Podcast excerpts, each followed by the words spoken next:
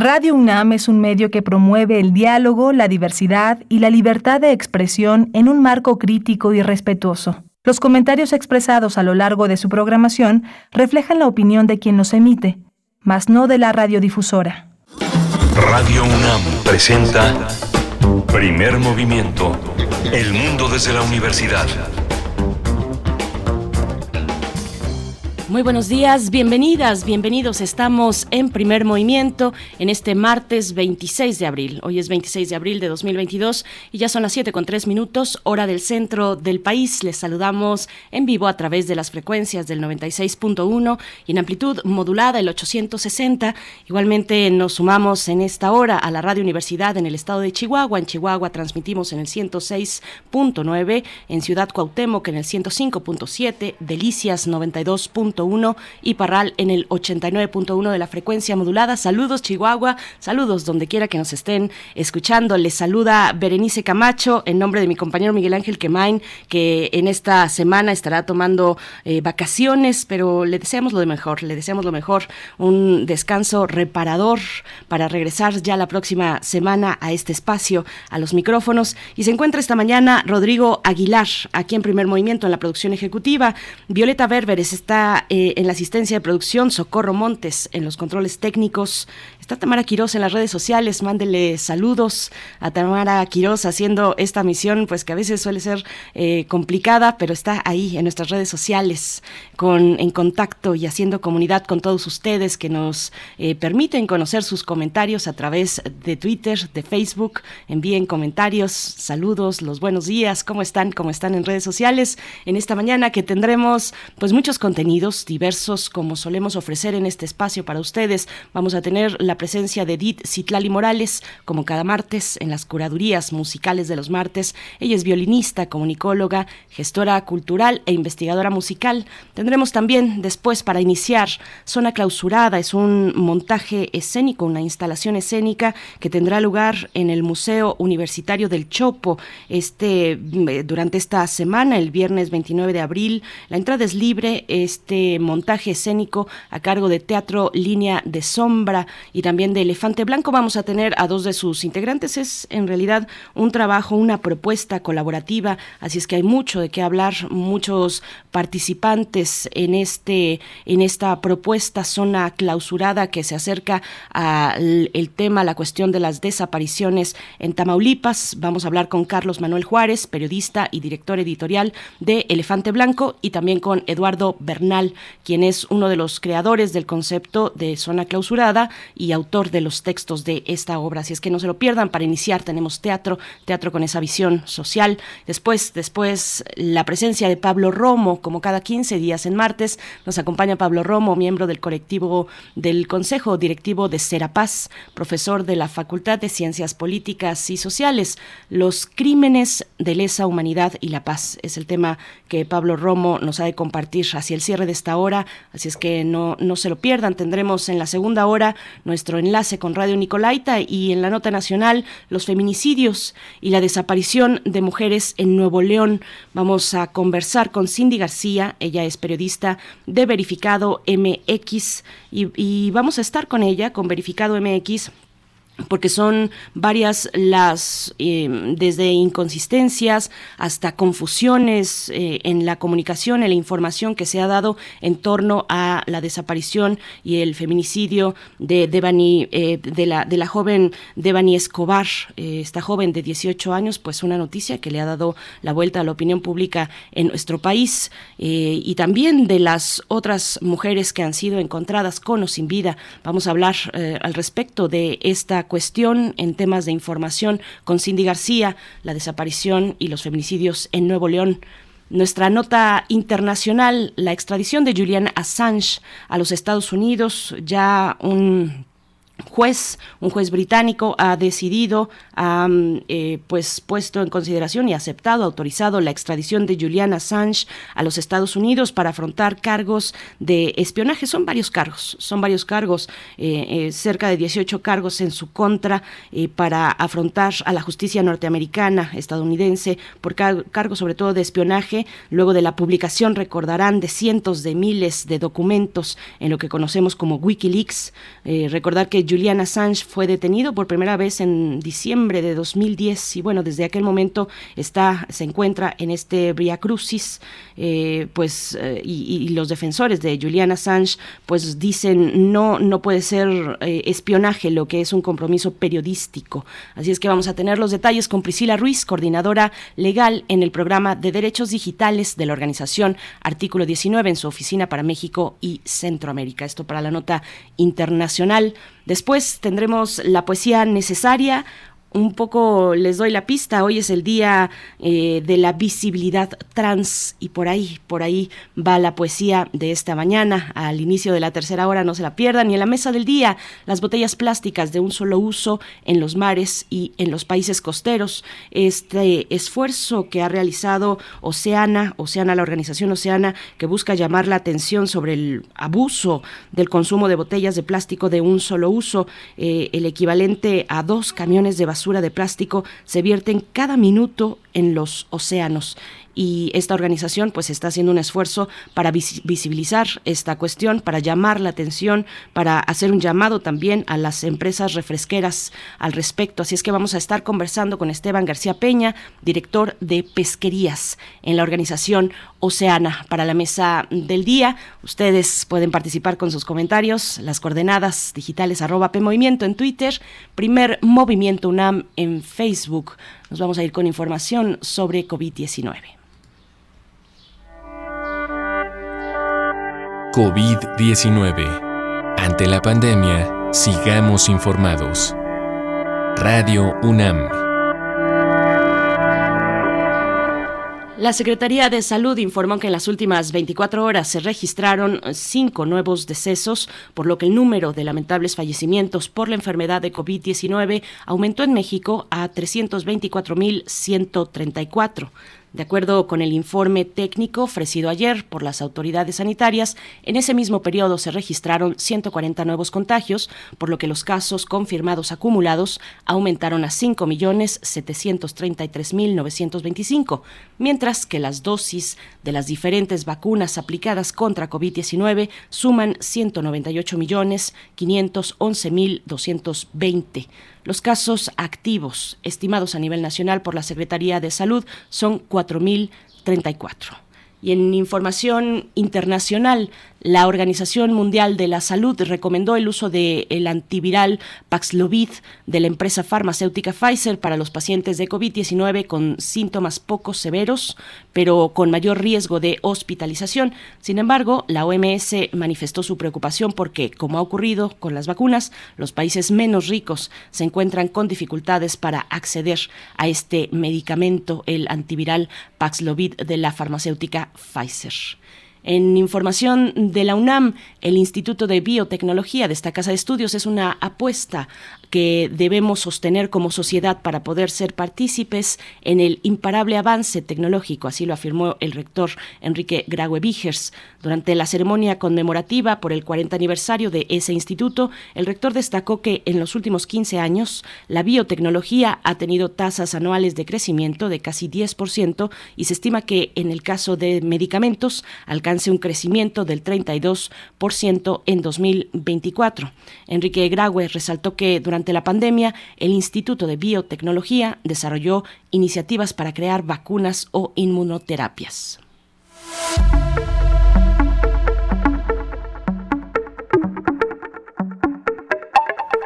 Vamos con recomendaciones culturales. La Dirección General de Música de la UNAM invita al concierto que ofrecerá el programa coral universitario de la interpretación de O que tempestad de flores, atribuido a Fray Manuel de Correa, músico portugués que vivió en España, compositor y maestro de capilla en Zaragoza, representante de la polifonía vocal en su época. Así es que esta grabación, esta, esta grabación fue realizada por el programa coral universitario, 11 coros de diversas escuelas y facultades de la UNAM y la transmisión en vivo estará disponible el miércoles 27 de abril, el día de mañana, a las 6 de la tarde a través de la página de la Dirección General de Música de la UNAM. No se pierdan este concierto del programa Coral Universitario o Que Tempestad de Flores de Fray Manuel de Correa y nosotros vamos a ir con música. Vamos a eh, saber ahora sí de qué se trata, de qué va la curaduría musical. Vamos directamente con Edith Citlali Morales.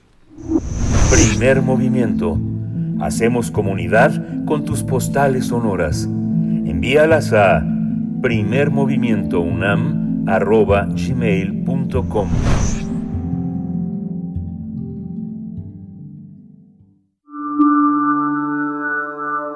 Curadores musicales de Primer Movimiento. Muy buenos días, querida Edith Zitlali Morales. Gracias por estar como cada martes aquí ofreciendo una propuesta musical para la audiencia de Primer Movimiento. Te saluda Berenice Camacho. Hoy que Miguel Ángel está en unas merecidas vacaciones. ¿Cómo estás, querida Edith? Hola, querida Berenice y a todo nuestro hermoso público que hace comunidad aquí en Primer Movimiento. Muy buenos días, ¿cómo andan por allá en cabina? Muy bien, muy bien. Eh, esperando esta curaduría musical, saber qué es lo que nos va a acompañar a, a lo largo de esta emisión, Edith. Gracias, Bere.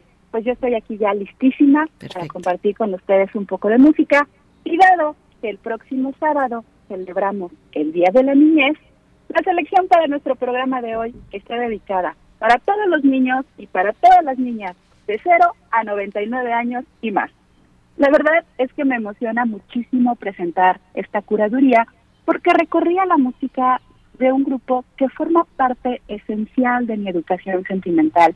Son las canciones de mi niñez, las cuales fueron escritas e interpretadas por un grupo muy, muy, muy querido de Radio UNAM y de nuestra radiodifusora amiga, que es Radio Educación. Me refiero a la música y a las canciones de los hermanos Rincón. Este grupo se fundó en la década de los 70 por tres hermanos, Hilda, Valentín y César Rincón. Tenían en aquella época un programa que se transmitía por esta estación y se llamaba El Rincón de los Niños. Han grabado más de 20 discos. Cuando yo llegué a este mundo ya llevaban grabados como tres y sus primeros cinco discos forman parte importantísima, les digo, del soundtrack de mi infancia. Después pasó lo inevitable, crecí y les perdí un poco la pista pero debo decir en mi defensa que siempre he regresado a sus canciones. Esta música me ha acompañado a lo largo de toda mi vida y cuando las escucho, además de ponerme de buen humor y hacerme cantar y bailar y sonreír, me regresan a ese momento de la vida donde fácilmente podemos maravillarnos con observar el arco iris dibujado en el cielo, o jugando a ser doctor, o imaginando en aquella época que un niño robot se le daría cuerda para ir a la escuela. Les confieso que me costó mucho trabajo hacer la selección porque todas sus canciones son muy hermosas, están llenas de magia, de fantasía, de creatividad, pero sobre todo de una gran sensibilidad. Escucharemos canciones como El arco iris, ya les digo, que yo lo vivo como un vals de carácter ismeño. También tendremos la canción titulada Ay, ay, ay, que nos retrata a muchos de nosotros que aunque nos dieron papel para dibujar, hicimos grandes obras de arte en la pared. Disfrutaremos también del gusanito medidor, del sembrador, en fin, diversas canciones de los tres primeros álbumes, que dicho sea de paso, la dirección artística de estos volúmenes estuvo a cargo de nuestro querido y entrañable caifán Oscar Chávez. Esta curaduría también sirve como un homenaje para él. Me quedaron muchas canciones en compás de espera, así que ya me cuentan en redes sociales si quieren que más adelante hagamos una zoología musical de los rincón o de juguetes, de gatos, hay muchísimo material. Y bueno, para empezar, esta mañana, esta mañana, como decía el maestro Emilio Bergengi, para estrenar esta mañana nuevecita, escucharemos Pasteles de Lodo. Platícame, Veré, ¿hiciste pasteles de lodo cuando eras pequeña? Hice unas obras de arte con el lodo y las ramas y demás cositas que uno se va encontrando en los parques, querida Edith Zitlali Morales. Qué, qué linda, qué bella selección. Pues muchas gracias, querida. Espero que disfruten de estas canciones, de estos talentosísimos y maravillosos músicos mexicanos y que como a mí los lleve a ese lugar en la mente y en el corazón donde las cosas simples y sencillas nos sorprenden y nos hacen sonreír. Les mando un abrazo musical enorme, como dicen los rincón, cargado de 100.000 unidades de felicidad. Hasta la próxima. Hasta pronto, Edith Citlali Morales. Vamos a escuchar esta selección musical Pasteles de Lodo con los hermanos Rincón. Pam, pam, panadero, compre usted su pan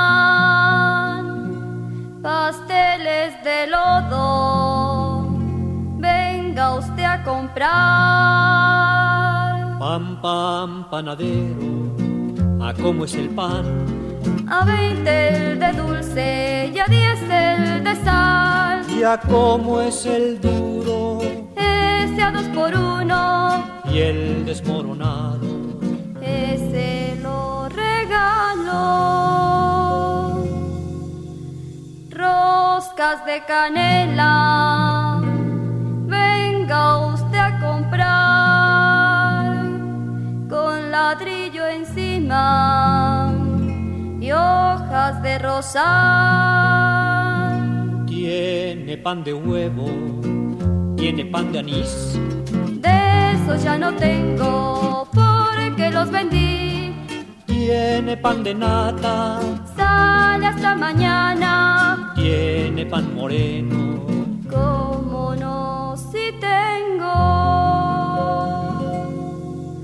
Pan, pan, panadero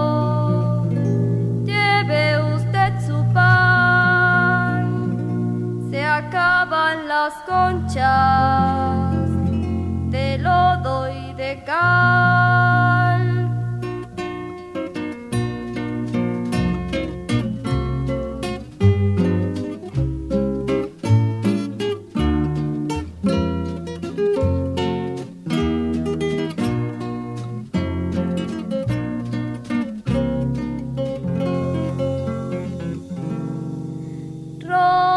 De canela, venga usted a comprar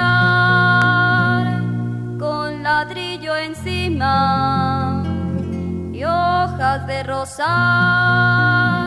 Tiene pan de huevo, tiene pan de anís. De esos ya no tengo porque los vendí. Tiene pan de nata, sale hasta mañana tiene pan moreno. ¿Cómo no si tengo? Pam, pam, panadero, lleve usted su pan. Se acaban las conchas de lodo y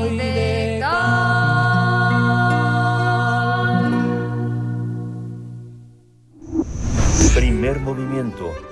Hacemos comunidad en la sana distancia.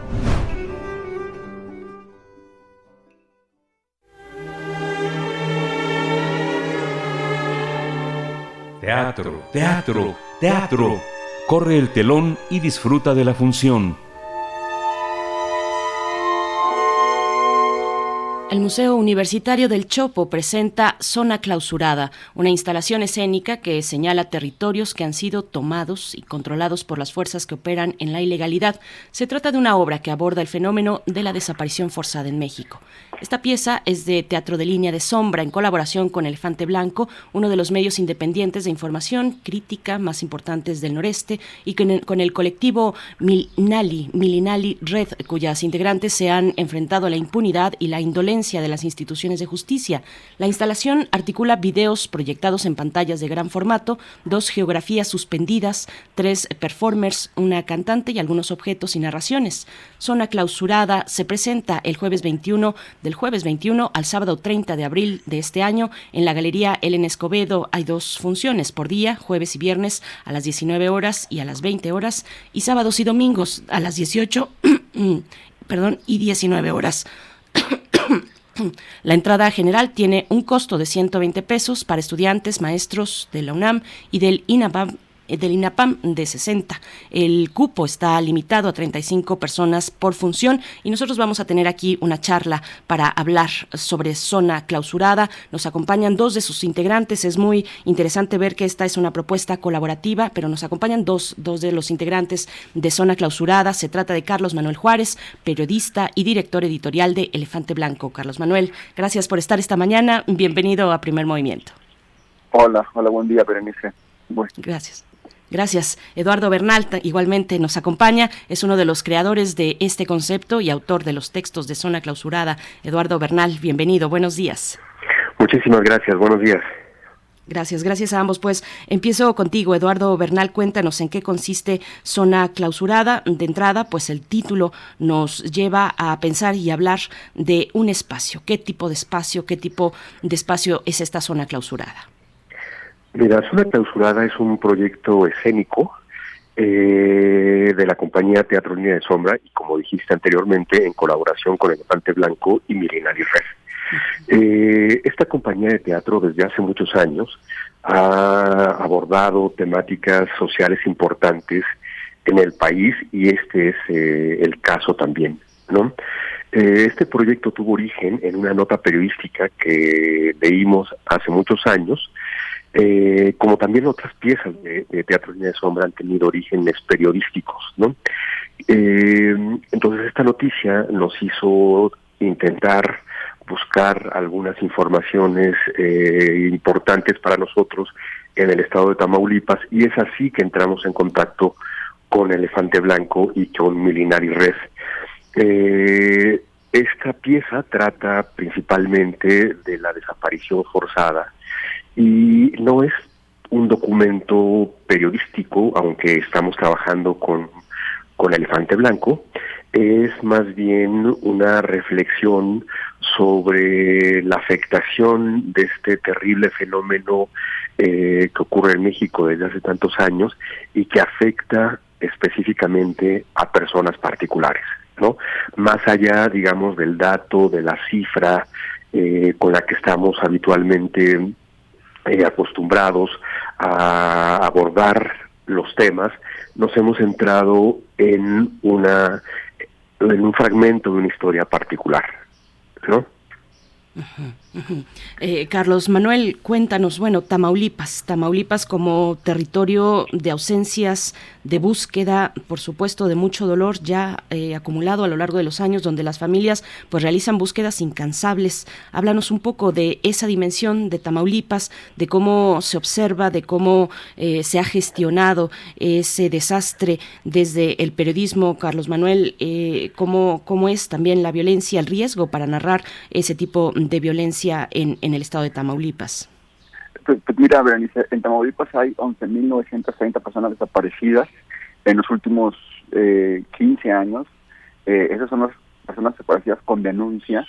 Y, y bueno, eh, a, digo, a nivel nacional, pues la conocen, ¿no? Es uno de los estados que ha tenido eh, mayor eh, pues violencia eh, por parte de, grupos criminales y también pues a, a, de las autoridades al dar seguridad, pues bueno, se cometen abusos eh, muy fuertes y, y, bueno, ha sido una de las eh, pues, situaciones que se han, han, permanecido durante muchos años eh, en este territorio y donde, bueno, también hacer periodismo eh, tiene sus distinciones. Yo creo que, por ejemplo, vemos, hemos visto en los últimos años en Veracruz como el punto más eh, eh, violento para los periodistas en Tamaulipas.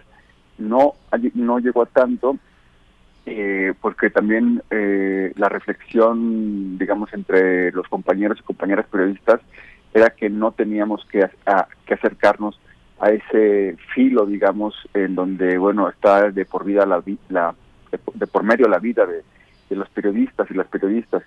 Y, pero bueno, sigue siendo muy complicado hacer periodismo en Tamaulipas eh, y lo que también hemos encontrado en los últimos años, en mi caso particular y en el caso de Elefante Blanco, es eh, este poder de acompañar a las familias, a las víctimas de la violencia, a las víctimas de la delincuencia, eh, pues para hacer, eh, digamos, eh, hacernos fuertes, digamos, eh, este acompañamiento de la sociedad, eh, en específico de las madres y los padres buscadores, nos ha permitido poder llegar a estas realidades en las que pues Tamaulipas, como lo menciona bien eh, justo eh, Eduardo Bernal, pues se convierte en una zona clausurada en muchos territorios. Solamente para cerrar el comentario, Tamaulipas eh, tiene estas, eh, digamos, abrió eh, la ventana a la barbarie. Recordemos en 2010, 2011, la masacre de brigantes en San Fernando y luego el hallazgo de las fosas en San Fernando. Recientemente, pues el año pasado, eh, también este reconocimiento de que en México hay centros de exterminio y están también en Tamaulipas y han sido descubiertos por las familias de buscadores, pues da la dimensión de lo que ha sucedido en Tamaulipas en los últimos 15 entre 15 y 20 años. Eh, Eduardo, Eduardo Bernal, eh, Carlos, Carlos, Manuel habla de el acompañamiento a las familias en esta tragedia. ¿Cómo, cómo se aborda esa cuestión eh, desde el ámbito de las artes, una tragedia social como la desaparición? ¿Con qué sensibilidad y con qué responsabilidad también hay que acercarse como creadores escénicos? Claro, ese punto que, que ha tocado Carlos Manuel es en efecto muy importante y es precisamente eh, esta actividad eh, la que nos aproximó al, al, sistema, digamos, como de aproximación periodística, ¿no? Eh, nosotros como artistas estuvimos cerca de, de, algunos grupos que buscan en, en esos campos de exterminio, como dijo Carlos también, y la puesta en escena, si bien como decía hace un momento, trata el, las formas de afectación eh, en la particularidad de las personas, no en la individualidad de la gente, eh, tratamos de establecer un respeto muy grande y no, no intentamos ni revelar datos eh, personales, eh, ni abordar el tema como con una ligereza eh, social, digamos, ¿no? Eh, podríamos decir que como artistas nos, esta pieza de alguna manera eh, nos permite tomar postura frente a este eh, fenómeno, ¿no? Porque a nosotros como artistas este es un asunto que nos compete, ¿no? Que nos compete a todos. Eh, Carlos Manuel, ¿y, de qué de qué les sirve a las familias buscadoras? ¿Qué expresan ellas cuando uno se acerca con un proyecto artístico que quiere acompañar, que quiere acompañar desde distintos ámbitos, puede ser desde la desde la denuncia, desde otros elementos importantes para acompañar un fenómeno como este? ¿De qué les sirve a las familias? ¿Qué dicen las familias? Y, hay que eh, también eh, pues hacer visible que fuera de zona de clausura y algunos otros proyectos encontramos en realidad pocas expresiones artísticas, me parece, desde Tamaulipas, a diferencia de, otros estados fronterizos que sí tienen como un acompañamiento artístico un poco más sólido, más comprometido. Eh, hay pocos para el caso de Tamaulipas. ¿Cómo es esta cuestión, esta relación? ¿Cómo se llega con las familias a través de un proyecto como este? Mira, justamente como, decía Eduardo, eh, cuando yo comencé a trabajar, cuando tuve contacto con Teatro de Sombra, con Jorge Vargas, con Alicia Laguna, Cuidado Bernal, eh, yo les, les, decía ¿no? que, que la forma más eh, natural y a la vez más bárbara de darse cuenta de la situación en Tamaulipas era hablar con, con los colectivos, ¿no? En este caso con Milinali Red, eh, que Milinali Red fue fundado, eh, bueno, dicho, fue fundado, fue fundado hace ocho años y este año, el 14 de agosto, cumplirá una década en que la eh, la creadora de este colectivo busca a su hija Emilinaldi, a sus tres sobrinos y a su hermano Ignacio, eh, que desaparecieron el 14 de agosto de 2012 en la carretera de Mante, Tamaulipas, eh, es al sur de Tamaulipas. Eh, y, y, bueno, lo que justamente decía cuando yo les propuse a ellos y cuando hablé con Graciela, en la cual tengo más de 6, 7 años acompañando su búsqueda, mencionaba ella que de qué servía el que el arte eh, o que el teatro se acercara a estas eh, a estas problemáticas sociales, ¿no? Y creo que ahí hay un proceso de reflexión abierto. Yo no pudiera eh, eh, responder por ella. Creo que en lo personal creo que eh, hay un proceso, digamos, de sensibilización en el caso de Tamaulipas que no se ha vivido como en otros lugares, como en Ciudad Juárez, como mismo eh, en algunos lugares de Sinaloa, eh, en donde ha habido un, justamente como tú dices, los artistas han hecho suyos algunas problemáticas sociales y en el caso de Tamaulipas por la gravedad del asunto y el miedo entendible completamente no había pasado. Me parece que lo que estamos viendo hoy en Zona Clausurada es una reflexión que te saca, digamos, de lo que uno como periodista eh, pudiera mostrar, que es pues la fotografía eh, pues más tal vez más cruda eh, de lo que está pasando en Tamaulipas y te pone en otro en otros este escenarios digamos en otras posibilidades desde dónde ve el, tema de la desaparición forzada. Eh, creo que, que las familias también están, eh, algo, curioso que mencionaba, que, que, pasó cuando se dio este, este acercamiento con, con entre Minali y Tetrolina de Sombra, era justamente esa pregunta de las, de las madres, eh, y de qué va a servir que, que, el arte se acerque a este tema, ¿no? Y, bueno, pues creo que la pregunta sigue abierta. En mi caso creo que era algo muy necesario este, este proceso de sensibilización, eh, que, y que más gente sepa, eh, pues bueno, que las buscadoras son personas sí cargan con un dolor, pero también que en ese paso de los años tienen una dignidad muy grande y que con esa dignidad se han profesionalizado como si fueran eh, personal de las fiscalías, pues para tratar de encontrar a sus familias, pero que también regresan a, sus, a, su, a su casa después de una búsqueda y hacen la vida, digamos, cotidiana de cualquier otra persona, ¿no?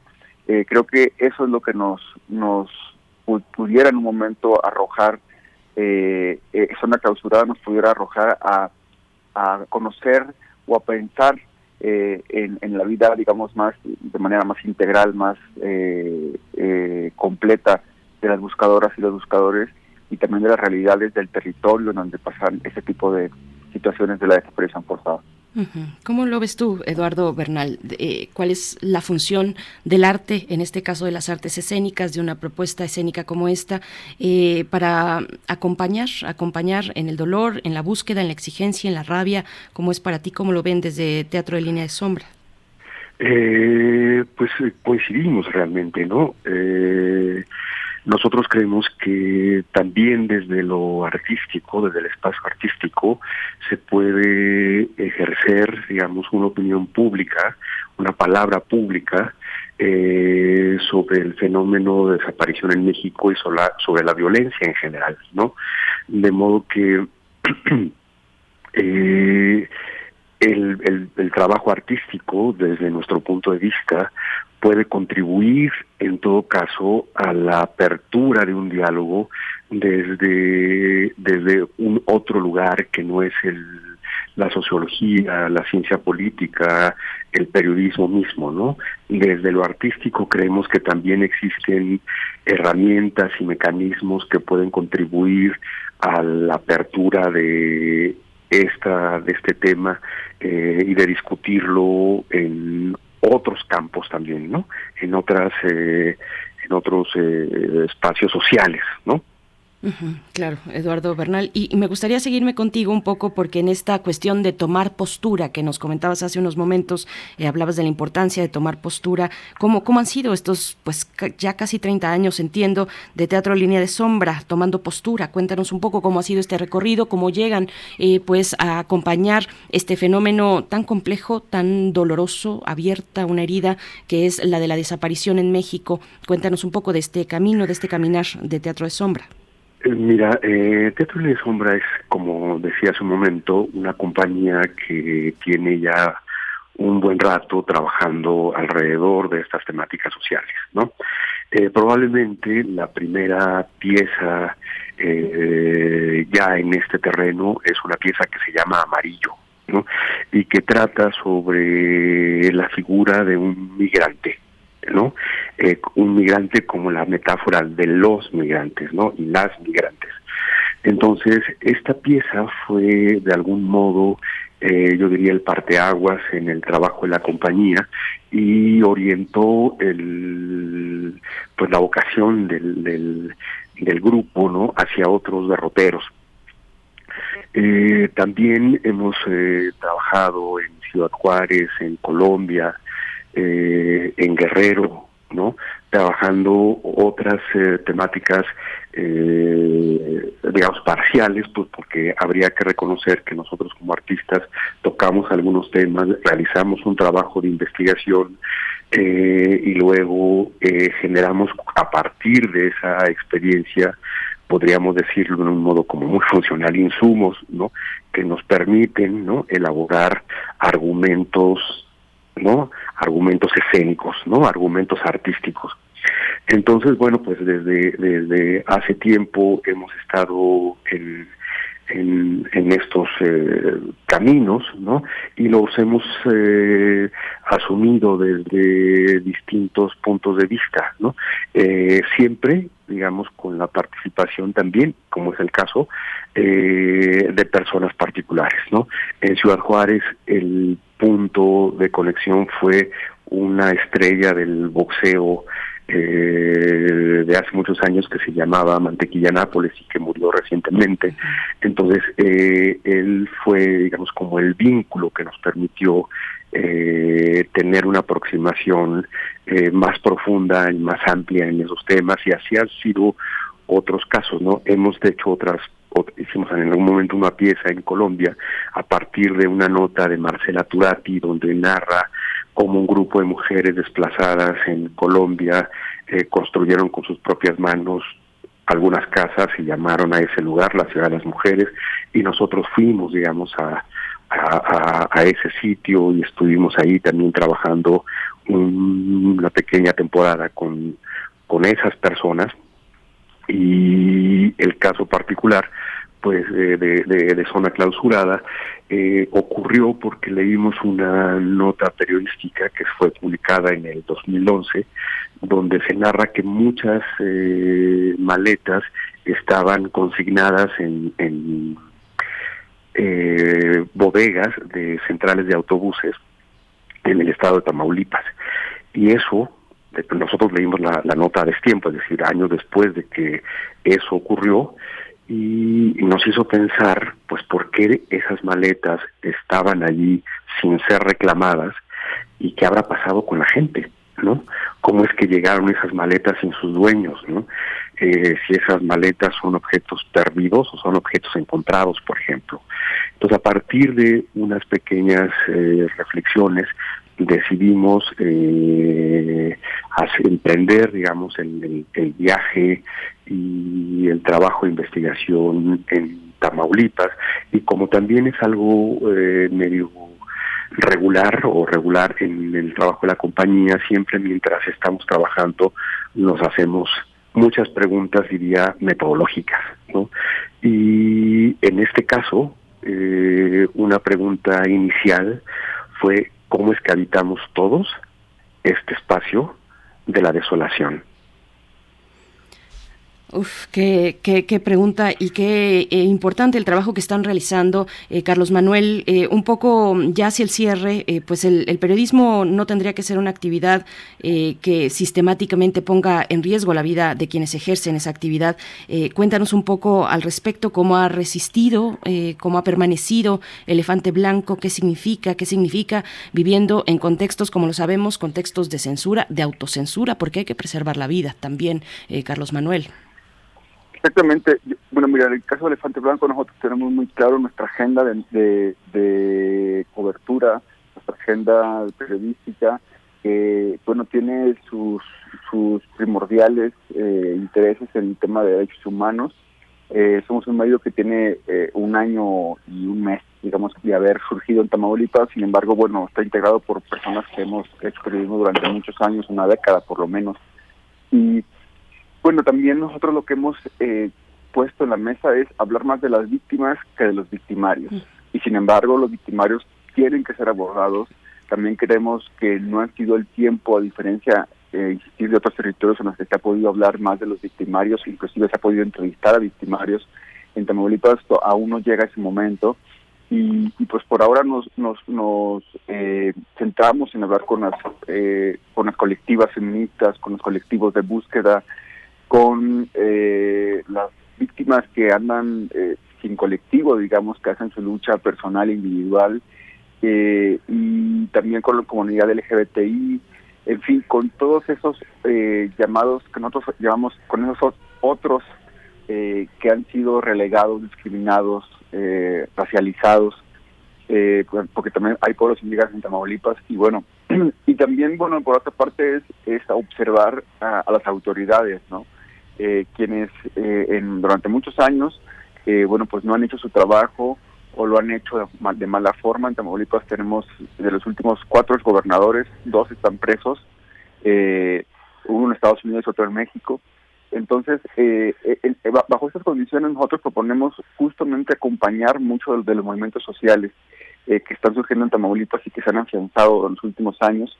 Y, por eso mismo también nos parece muy importante también esta colaboración con Teatro Línea de Sombra, porque es una manera de acompañarnos en una dimensión fuera del periodismo, pero también que aporta al periodismo y que aporta, como le decía Bernal, una postura eh, pues una opinión dentro de esta sociedad que en este momento vive un punto de polarización muy fuerte y que nos parece importante que desde el arte y desde el periodismo y desde la actividad misma del derechos humanos, eh, pues bueno, se pueda eh, articular una palabra y una forma para hablar sobre ese tema de las desapariciones forzadas. Estamos a punto de llegar a las 100.000 desapariciones en México y nos parece muy relevante invitarlos a que vayan a ver zona clausurada en el Museo del Chopo. Bien, pues Eduardo Bernal, mm, cuéntanos ya para el cierre eh, las coordenadas eh, para acercarnos a zona clausurada, hasta cuándo estará esta instalación. Tienen el viernes una charla que modera Jacobo Dayan y en la que tú participas. Cuéntanos, por favor.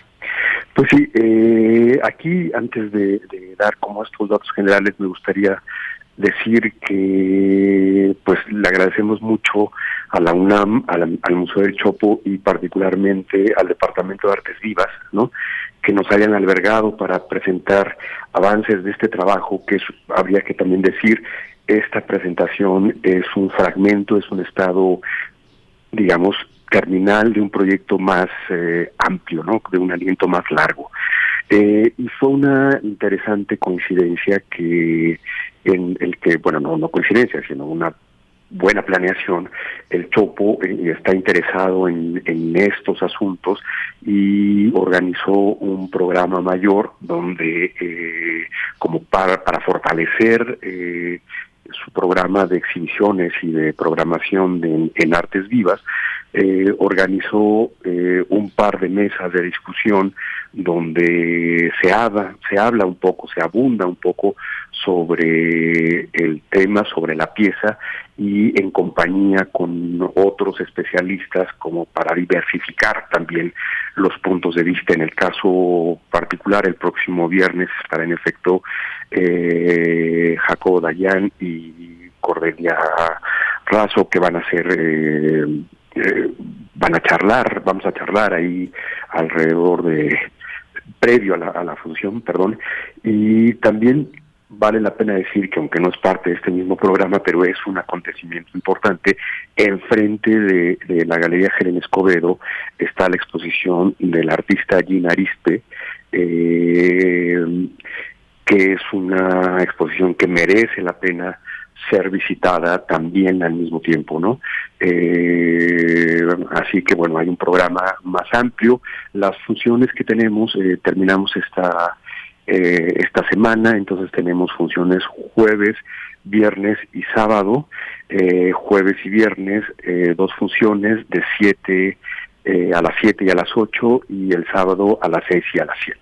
¿no? Museo del Chopo, una entrada limitada a 35 personas y pues ojalá que puedan acompañarnos. Pues muchas gracias, gracias por compartir este esta propuesta colaborativa Zona Clausurada. Les agradecemos Carlos Manuel Juárez, periodista y director editorial de Elefante Blanco. Muchas gracias. Muchas gracias. Hasta luego. gracias. Hasta pronto, Eduardo Bernal, uno de los creadores de este concepto y autor de los textos de Zona Clausurada. Eh, pues un saludo a nuestros amigos y amigas del Museo Universitario del Chopo. Nosotros vamos a hacer una pausa musical, la curaduría musical de Edith Citlali Morales, dedicada a los hermanos Rincón. Toca el turno de escuchar El Arco Iris.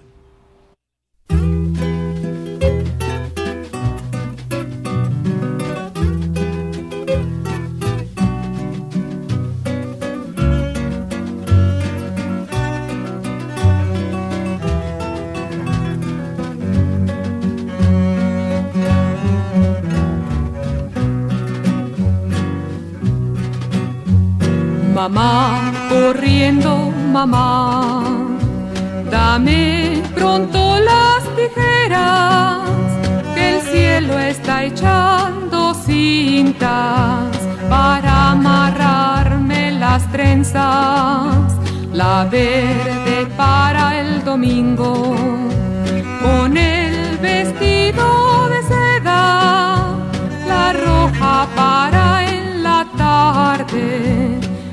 azul para la escuela. La amarilla y la naranja, ya, ya, para salir a jugar. La violeta si la quieres, te la doy a ti, mamá. Dame pronto las tijeras, ahora que brillando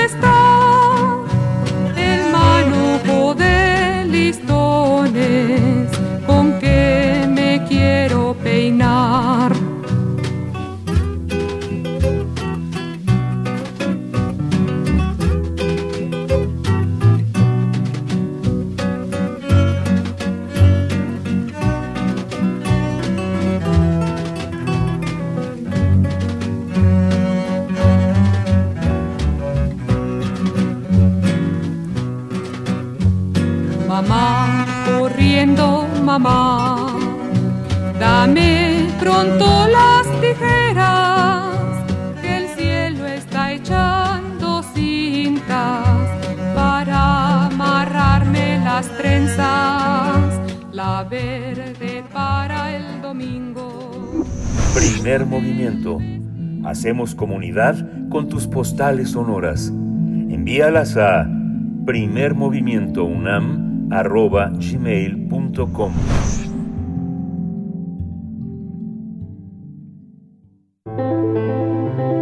Transformación de conflictos. Damos la bienvenida a Pablo Romo, miembro del Consejo Directivo de Serapaz, Servicios y Asesoría para la Paz AC y profesor de Transformación Positiva de Conflictos en la especialidad de Negociación y Gestión de Conflictos Políticos y Sociales en la Facultad de Ciencias Políticas de la UNAM para hablar de los crímenes de lesa humanidad y la paz. Pablo Romo, ¿cómo estás? Buenos días. ¿Qué tal? Muy buenos días a ti eh, y al auditorio. El día de hoy eh, creo que sería importante hablar un poco de los eh, crímenes de lesa humanidad que se cometen en los contextos de guerra y la paz, cómo se construye la paz. Y pues eh, me gustaría iniciar entonces con los instrumentos internacionales para verificar y auxiliar en los procesos de transición post-guerra eh, siempre han sido complejos, siempre han sido difíciles, eh, desde juicios como el de Nuremberg hasta em, comisiones de la verdad para procesos de, de transición o de, eh, de cambios después de las guerras.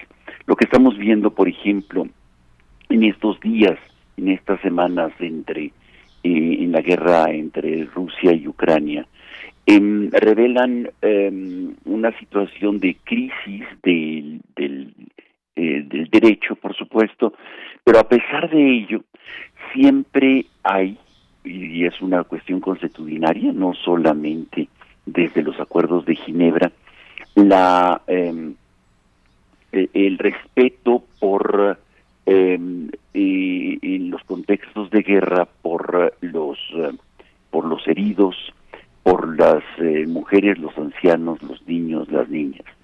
De alguna manera hay códigos este, a veces explícitos, a veces eh, no tan explícitos, en los que se, se tendría que respetar eh, estas poblaciones. cuando no se hace, son crímenes de guerra, son crímenes que la, los estatutos de Roma eh, juzgan y es a través de eh, la Corte Penal Internacional que los juzgará seguramente. Si ha habido, como hemos estado viendo a lo largo de la guerra. Es importante, yo creo que para el auditorio, conocer cómo, cuáles son los crímenes más espantosos en eh, situaciones de paz, no solamente en situaciones como las que vemos de, de, de guerra, y que la humanidad ha ido eh, decantando, ha ido reflexionando y ha ido de alguna manera codificando para poderlos eh, primero tipificar y después este eh, castigar. La expresión máxima de, eh, de esta reflexión es lo que el, eh, el proceso de reflexión que generó los estatutos de Roma para constituir la Corte Penal Internacional elaboró. Esto, esta reflexión establece, eh, digamos, dos, dos grandes abrevaderos de de violaciones graves a los, a los derechos humanos. Uno, que se cometen en contextos de guerra, y otros que me gustaría en este momento hablar, que serían los que llama el, propio Estatuto de Lesa Humanidad. Los, eh, los, em, las violaciones o crímenes de lesa humanidad eh, los define o los más comunes son aquellos que atentan contra la humanidad eh, y, se refieren fundamentalmente a tres grandes eh, conjuntos de violaciones. Uno que es la tortura, otra es la ejecución extrajudicial y otra es la desaparición forzada. La eh, Corte Penal Internacional y muchas cortes en el mundo han adoptado estos como crímenes de lesa humanidad. Por eso me parece que es importante, eh, sobre todo, subrayar eh, el de tortura, ejecuciones extrajudiciales y desapariciones forzadas como expresiones de extremas de que atentan contra la humanidad y por lo tanto son imprescriptibles, es decir, que no eh, que tienen una vigencia ilimitada y pueden ser juzgados a lo largo del tiempo sin que de alguna manera prescriba el derecho. Esto es interesante e importante porque a otros crímenes, otras situaciones eh, menos graves como estas, pueden a lo largo del tiempo eh, perder vigencia, como por ejemplo lo que sucedió con eh, algunos crímenes que se cometieron en los setentas y que la FEMOS no llevó a, ante los tribunales para poder judicializarlos porque consideró que ya habían eh, perdido vigencia eh, o esta, eh, esta, estas fechas o estos límites de tiempo. El, em, los crímenes de, que se cometen en los contextos de paz y que no se han declarado guerras, que no hay beligerancia entre actores sociales en conflicto de alta intensidad, estos crímenes se procesan, en principio deberían de procesarse eh, por medio de los tribunales nacionales, los tribunales locales. Sin embargo, cuesta mucho trabajo fundamentalmente porque eh, muchas veces eh, las partes beligerantes no aceptan la jurisdicción de estos tribunales o esos tribunales tienen la perspectiva de una de las partes beligerantes. Tal es el caso, por ejemplo, de lo que hemos visto en Colombia, que está pronto a terminar el mandato de la Comisión de la Verdad y que valdría mucho la pena dar un seguimiento y ver su informe final, porque ahí presentaron y a lo largo de este largo periodo de eh, colección, de recopilación de, testimonios, de, presentaciones de, situaciones gravísimas de, eh, de crímenes de lesa humanidad, hubo un espacio, un tribunal especial para justicia, para hacer justicia y poder procesar estos crímenes que no se habían procesado en el nombre de que la otra parte eh, beligerante era reconocida, no era reconocida como beligerante o era reconocida más bien como criminales, como terroristas y por lo tanto no tenían los derechos que concede, digamos, un juicio justo y se les trataba eh, como, eh, como criminales y en algunas ocasiones hasta había ejecuciones como los que hemos eh, visto de falsos positivos. En México se está en este proceso de igual manera, en este proceso complejo, difícil, para recuperar la memoria histórica y hacer un esclarecimiento de los acontecimientos que sucedieron del 65 al 90. Ya hablaremos en otro momento de este proceso interesante, complejo, de la recuperación de la memoria y de cómo presentar ante la eh, sociedad y buscar justicia para crímenes cometidos en contextos que no son reconocidos de beligerancia, pero que son eh, eh, de crímenes de lesa humanidad o, y crímenes eh, que atentan contra la humanidad en general. Creo que esto es importante porque mm, y no solamente países con alta intensidad de conflictos se presentan estas situaciones, sino en muchos países, no solamente de, digamos del sur, sino lo vemos eh, eh, con mucha frecuencia en Estados Unidos. simplemente el caso de Guantánamo es un caso abominable en donde eh, se les detiene como prisioneros sin un proceso judicial adecuado y están todavía varios detenidos este sin haber recibido las garantías de un debido proceso.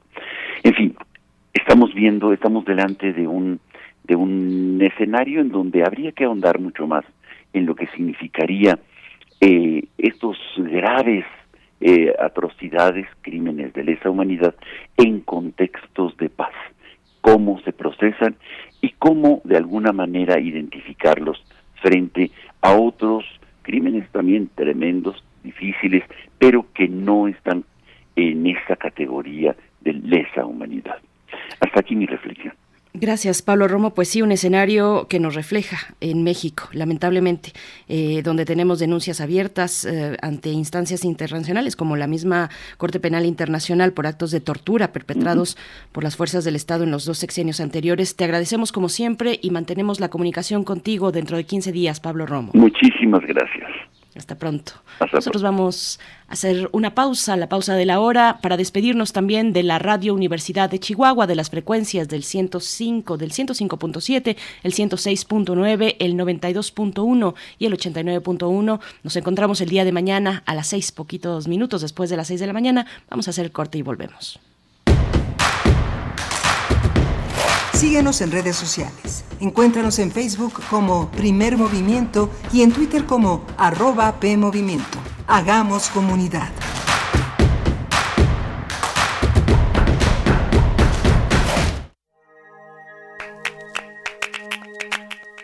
Treinta siglos de historia caben en las manos. Van impresos en humo, en arcilla, en piedra y papiro hasta convertirse en objeto de mil posibilidades. El libro.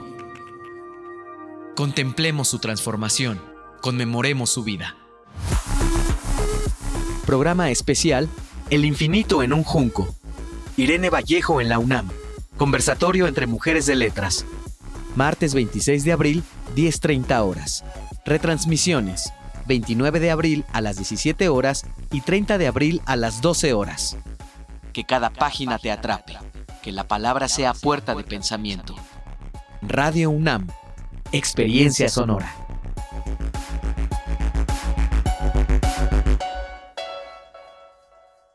Nuestra obligación es mirar al futuro, imaginar el futuro de México, definir el futuro de México, hacer el futuro de México.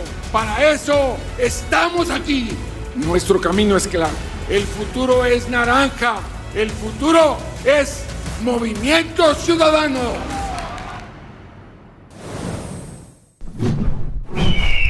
Movimiento Ciudadano. Es la hora de la verdad, la prueba reina del sabor y la salud. Y arrancan. Ni las trampas del chescolín detienen al elotito. La fresa toma la delantera con su potencia natural. La media naranja reparte cariñitos. Las chatarras se caen a pedazos por el exceso de carbohidratos, sodio y azúcares que les dañan su salud un cierre trepidante. Los alimentos saludables triunfan en la carrera de la salud. Come como nosotras y ponte saludable. Pura vitamina. Hipócrates 2.0 Mantenerse informado es parte importante de la vida. La información nos da la oportunidad de tomar las mejores decisiones, principalmente para la salud. Soy Mauricio Rodríguez, conductor de Hipócrates 2.0 donde cada semana llevamos para ti los mejores contenidos y especialistas en materia de salud. Escúchanos. Hipócrates 2.0, martes a las 18 horas, por Radio UNAM. Experiencia Sonora. Encuentra la música de primer movimiento día a día en el Spotify de Radio UNAM y agréganos a tus favoritos.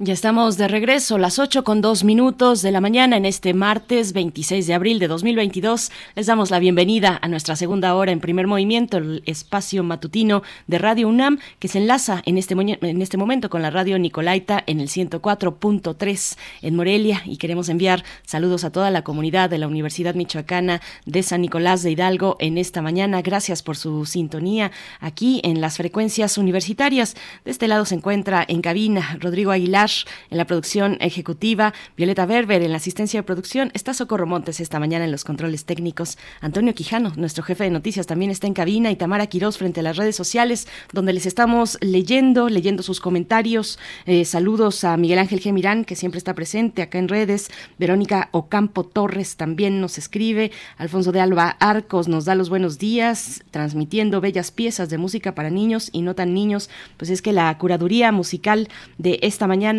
como cada martes a cargo de Edith Citlali Morales, violinista, gestora cultural, pues nos ha dado, nos ha regalado una curaduría musical dedicada a los hermanos Rincón. A los hermanos Rincón, cuéntenos ustedes si tienen sus eh, memorias musicales eh, de la infancia con los hermanos Rincón, ahora que ya se acerca el día pues del niño, de la niña, de las infancias, el 30 de abril. Así es que bueno, en este gesto musical nos, comparte Edith Citlali Morales esta propuesta, esta curaduría de los hermanos Rincón. Y bueno, tenemos, tenemos también otros comentarios, otros saludos. Laura Sillas nos dice eh, en Twitter, los extrañamos en la transmisión en línea. Ya estamos en línea, querida Laura. Eh, ojalá puedas eh, ahí acercarte a radio.unam.mx. Estamos ahí transmitiendo de manera digital, de manera, de manera virtual en esas, pues en esa dirección electrónica, el sitio electrónico de Radio UNAM eh, y bueno, pues a todos los que están escribiendo, Federico Galicia también nos dice... Eh, en esta charla que tuvimos sobre la instalación escénica Zona Clausurada, que tendrá lugar este fin de semana, jueves, viernes, sábado y domingo, en el Teatro Universitario del Chopo, nos dice Federico Galicia, fundamental que el arte intervenga en estas realidades sociales y visibilice estas circunstancias. Nuestra UNAM, nuestra UNAM debe dar foro y voz a estas manifestaciones. Gracias, Federico Galicia. Y bueno, nosotros tenemos para esta hora, eh, pues seguimos con información importante. Vamos a hablar con Cindy García en nuestra nota nacional, Cindy García, periodista de Verificado MX, sobre los hechos ocurridos eh, recientemente con desapariciones de mujeres y feminicidios en el estado de Nuevo León, sobre la información, sobre eh, pues aquellas noticias imprecisas al menos que han tenido lugar en torno a este caso lamentable de la joven Devani Escobar, esta joven de 18 años que la semana pasada, pues después de una búsqueda de varios días, fue localizada sin vida. Y hay muchas cuestiones que observar desde el periodismo, desde cómo corre la información, cómo se reproduce la información en casos como este, donde además no es un caso aislado, eh, lo sabemos y desafortunadamente estamos en ese momento en México. A partir de este caso de Devani Escobar, pues se han encontrado a otras mujeres que estaban desaparecidas, algunas con vida, otras lamentablemente no. Así es que vamos a tener los detalles de eh, esta cobertura, esta cobertura sobre los feminicidios y la desaparición de mujeres en Nuevo León con Cindy García de Verificado MX. Para nuestra nota internacional, la extradición de Julian Assange a los Estados Unidos para enfrentar la justicia eh, estadounidense. Se ha de promover, por supuesto, un amparo. Vamos a ver en qué situación se encuentra este periodista Julian Assange luego de que un juez británico autorizó su extradición a los Estados Unidos para afrontar varios cargos, entre ellos el de espionaje por el capítulo de Wikileaks que seguramente ustedes reconocen muy bien. Eh, Assange fue detenido desde 2010, así es que desde ese momento todos estos años han corrido para llegar a este punto donde no se sabe eh, con certeza pues cuál será su destino, eh, si tendrá que afrontar la justicia en los Estados Unidos. También hay una posibilidad de que lo haga en su natal Australia. En fin, vamos a estar conversando sobre estos, esta cuestión, este tema entre el periodismo y el espionaje. Julian Assange, vamos a a tener la presencia de Priscila Ruiz, coordinadora legal en el programa de derechos digitales en artículo 19 para su oficina en México y Centroamérica. Así es que nosotros le seguimos leyendo en redes sociales, las coordenadas arroba PMovimiento en Twitter, Primer Movimiento UNAM en Facebook. Cuéntenos cómo va su mañana de martes, este día que además es el día de la visibilidad lésbica. Por ahí la, la propuesta poética de esta mañana va a tocar esos escenarios. Así es que vamos ya directamente con nuestra nota nacional. Primer movimiento. Hacemos comunidad con tus postales sonoras. Envíalas a primermovimientounam.gmail.com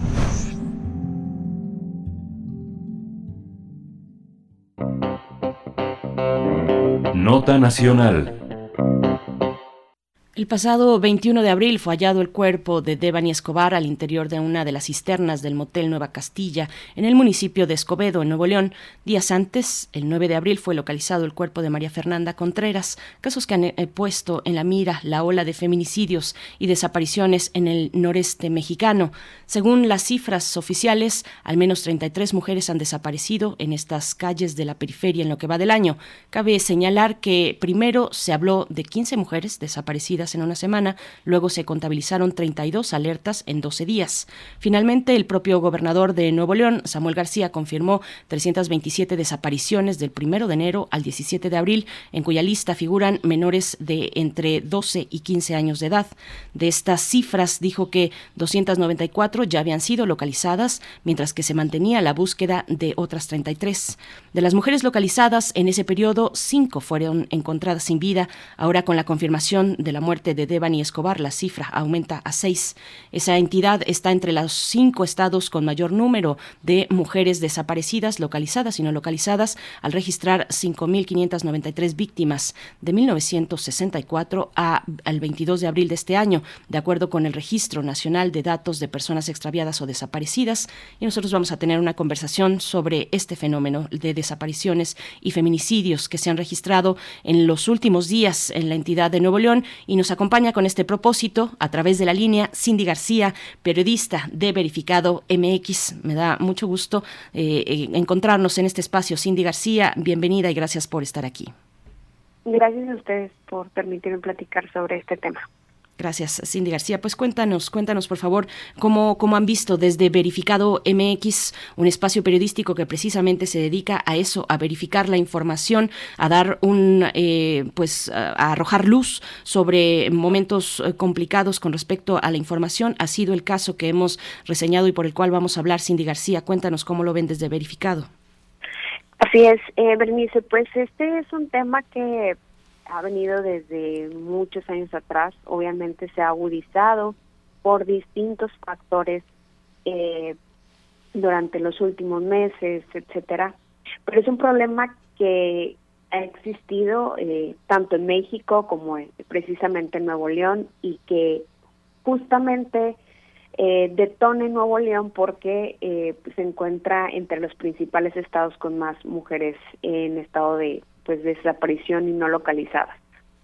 General, o en el país eh, en esta cifra ronda los 24 mil, eh, las 24 mil mujeres desaparecidas y no localizadas. Y en el caso de Nuevo León, eh, son un total de 1.779, un dato exacto de por parte de eh, el reporte nacional de búsqueda de mujeres eh, desaparecidas. Ahora bien, eh, ¿quiénes son las que están desapareciendo? ¿Por qué desaparecen? Eh, hay muchas razones por las que desaparecen y unas de estas nos las muestra quienes dirigen la Comisión Nacional de Búsqueda y la organización eh, Fuerzas Unidas por Nuestros Desaparecidos, quienes han estado eh, pues de desde años atrás en este tema y eh, pues principalmente el reporte de, de personas desaparecidas y no localizadas nos hace ver que de estos alrededor de 1.779 mujeres eh, que se encuentran en, en esto de desaparecidas y no localizadas en este estatus, la mayoría se encuentran entre los 10 a los 24 años. Es decir, quienes están ¿quiénes están en este estatus?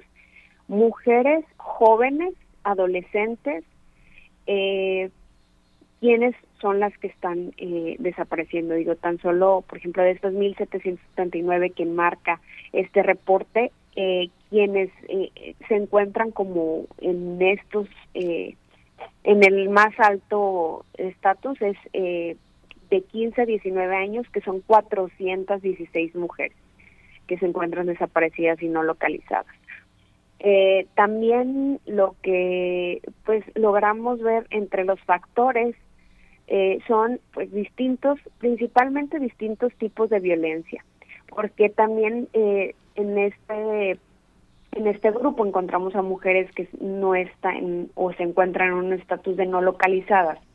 Y muchas veces eh, pues generalmente no son o como lo marca la ley eh, no son víctimas de un delito en sí pero esto no quiere decir que no estén escapando de violencias dentro de sus núcleos familiares que las hacen alejarse de ellos y es por eso que también compete a la autoridad. En el caso de la autoridad estatal, el gobierno de Nuevo León de alguna forma intenta deslindarse de estos casos, pero le competen porque generan ellos políticas públicas y no están funcionando en el digo en el caso de los de los eh, cifras de feminicidios estas de acuerdo a lo que hemos visto de enero a marzo comparado con el mismo periodo del año anterior han tenido un aumento de más de 100% respecto a las cifras que tiene la Fiscalía de Nuevo León y que eh, de alguna forma también están incidiendo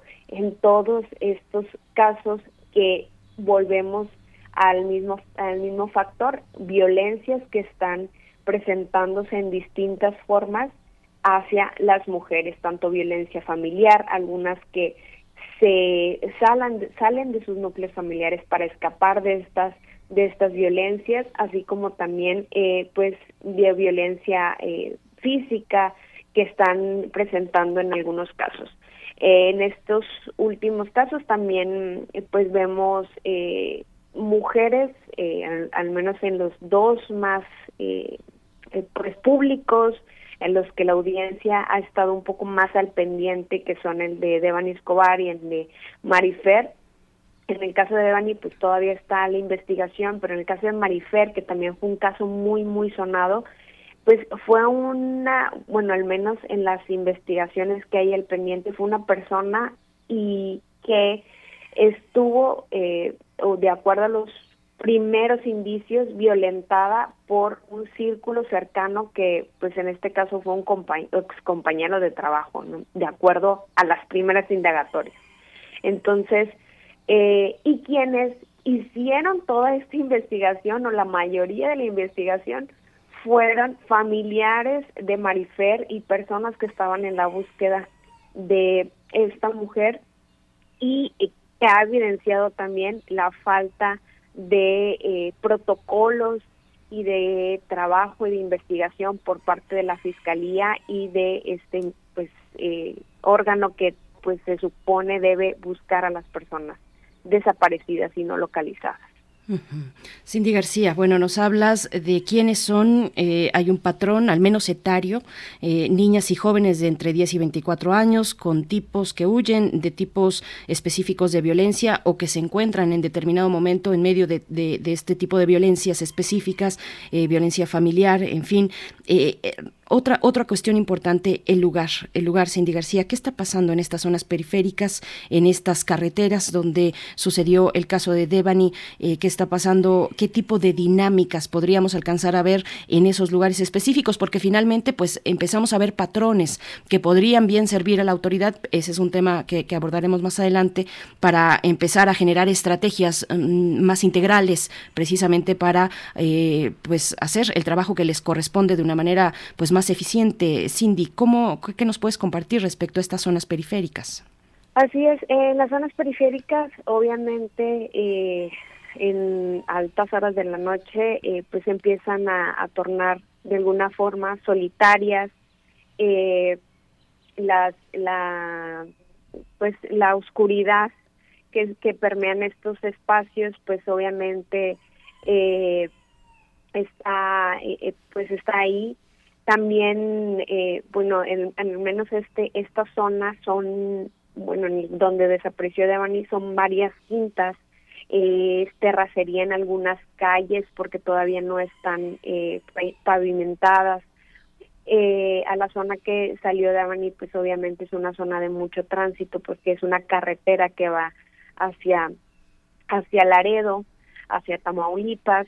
Eh, y también, eh, pues obviamente en esto, digo, aunque pareciera que, que en donde ahí eh, desapareció Devani, a unos a unos kilómetros de ahí está una eh, un lugar de, eh, de formación de fuerza civil de una policía estatal. Pero lo que sucede también es que la seguridad no está eh, dando los rondines que deberían de darse. En estos en estos casos pues desconocemos o, o al menos hasta ahorita la fiscalía no lo ha dado a conocer.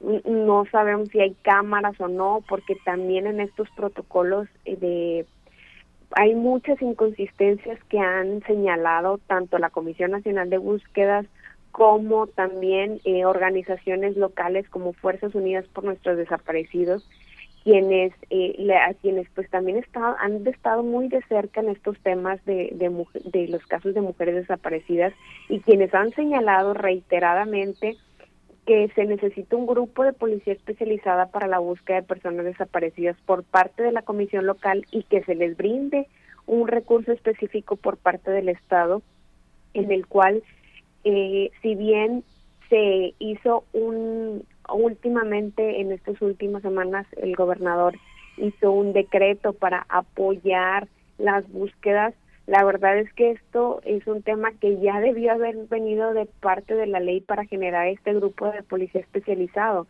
De alguna forma también el, gobierno estatal o la autoridad estatal busca deslindarse de estos casos al decir que a ellos no les compete porque la Fiscalía de Nuevo León es la que debe estar investigando y es cierto, pero también tienen injerencia en, en realizar aportaciones tanto de políticas públicas como de seguridad en estos casos, eh, en el caso de pues la violencia intrafamiliar, los feminicidios y en, en esas zonas periféricas que están muy alejadas y que no tienen seguridad, como también para brindar estos grupos de policía especializada de búsqueda y apoyar una vez que las mujeres se encuentren o las personas se encuentren en un estatus de desaparecidos o no localizados. El mismo gobernador este fin de semana, en el contexto de las marchas y las protestas, admitía que la Comisión de Búsqueda del Estado contaba únicamente con ocho personas. Cindy García. Eh, y, bueno, preguntarte también, a partir de, la búsqueda de Devani, se han localizado a otras mujeres y en estos días hubo eh, confusión respecto a cuántas mujeres y sobre todo en el estado eh, en el que habían sido localizadas, si habían sido encontradas con vida o no.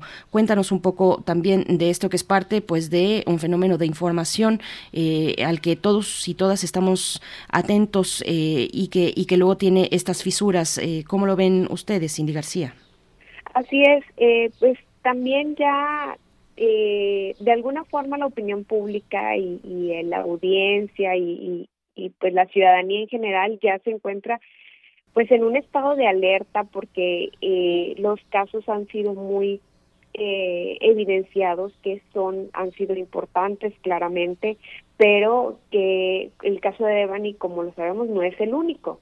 Eh, actualmente todavía se sigue buscando a Yolanda Martínez, que es otra de pues, las mujeres que han desaparecido al menos en los últimos meses y de quien también han, han realizado protestas que a la asamblea feminista se ha, se ha acercado y, y, y que por ahí como que también eh, se busca eh, o al menos la fiscalía pues, no ha no ha brindado como datos suficientes más que en el caso de Devani. Y que la, lo demuestra también en el caso de la, fiscalía que cuatro días después de que se encuentra a Devani en estas cosas como ellos lo argumentan eh, apenas cerra, cierran el motel no y qué está pasando con con el resto por ahí eh, se habla de que también en la búsqueda de Devani eh, encontraron a cinco mujeres eh, sin vida, pero eh, lo que sucede aquí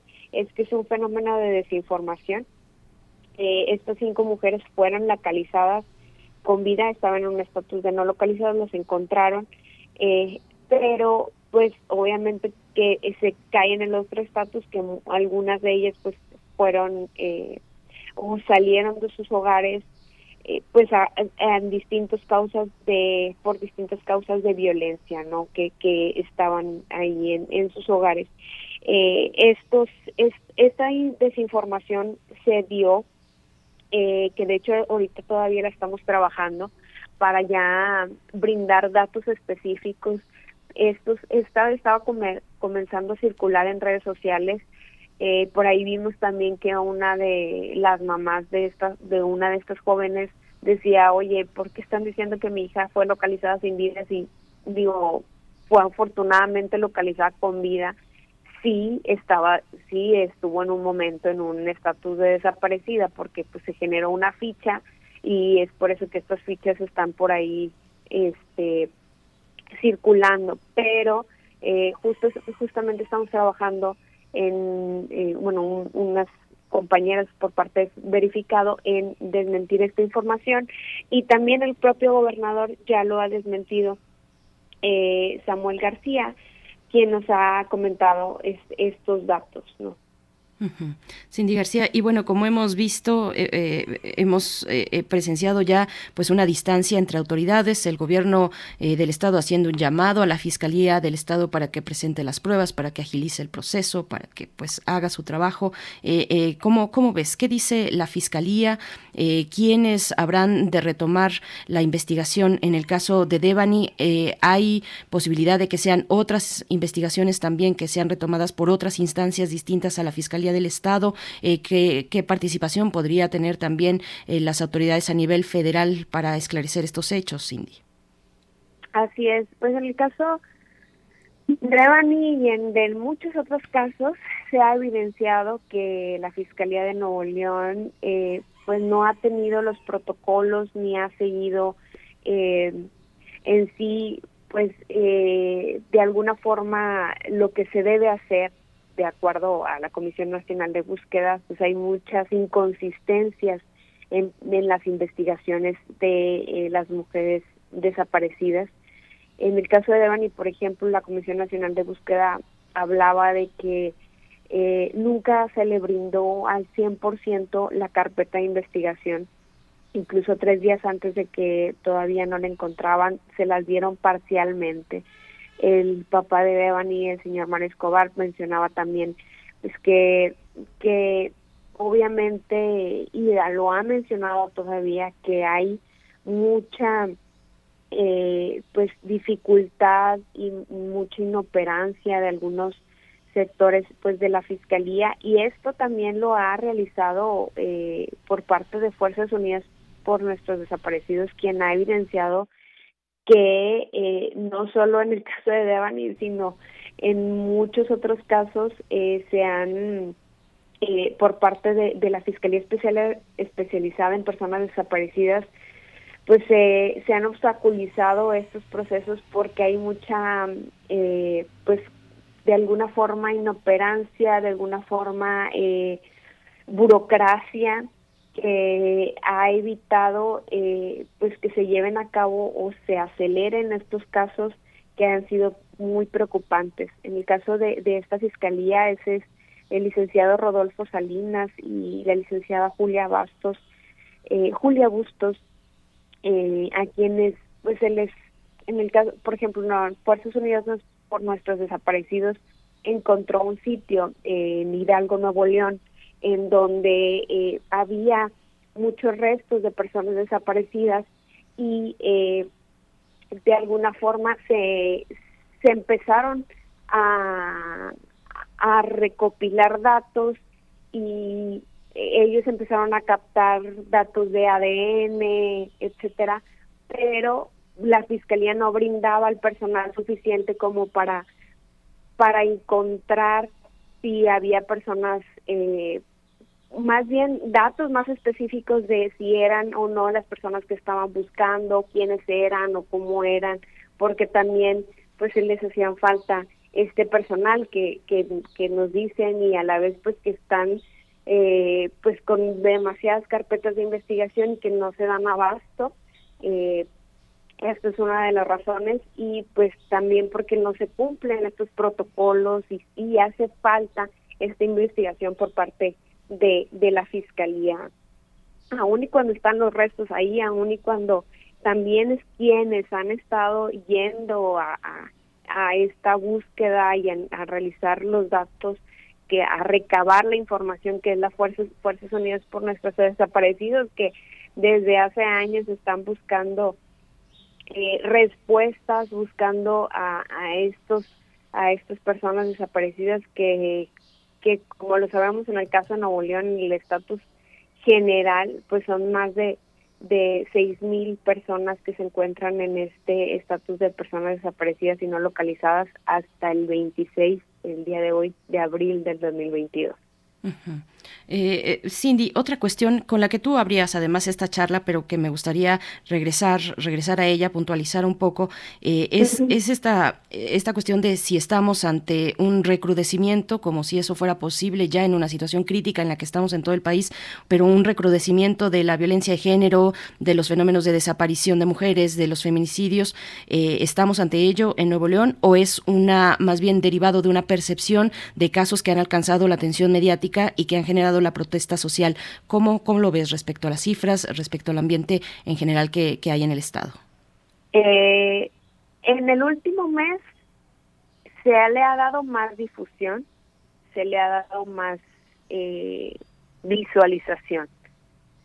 Eh, pero para ser exactos, mira, para para no para no hacerlo ver como si realmente es o no, te voy a dar el dato exacto de los últimos tres años eh, de ahorita que mujeres que se encuentran en estatus de desaparecidas y no localizadas son 1.779.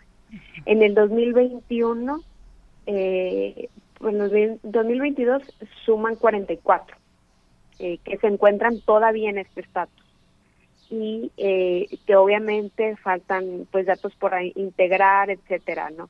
Pero y que además no ha pasado todo el año, pero al menos en los últimos tres años que ya están completos las estadísticas de que es 2021, son 263 mujeres en este estatus de, personas desaparecidas y no localizadas, que es un, que es obviamente un dato más grande que en el 2020 que eran dos, 212 y en el 2019 que son que fueron 214 entonces, al menos en 2021, un año en donde, pues, de alguna forma todavía habían, eh, pues, estos rastros de pandemia, etcétera, etcétera, todavía, eh, pues, obviamente vemos el número más grande desde el 2009.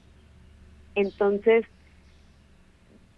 o, de, de, histórico, ¿no? O sea, en el 2021, 263 mujeres eh, en un estatus de personas desaparecidas y no localizadas, pues obviamente habla de que eh, se ha reducido al menos en los últimos años y que Nuevo León se encuentra también entre los principales estados eh, con mujeres en este estatus de personas desaparecidas y no localizadas.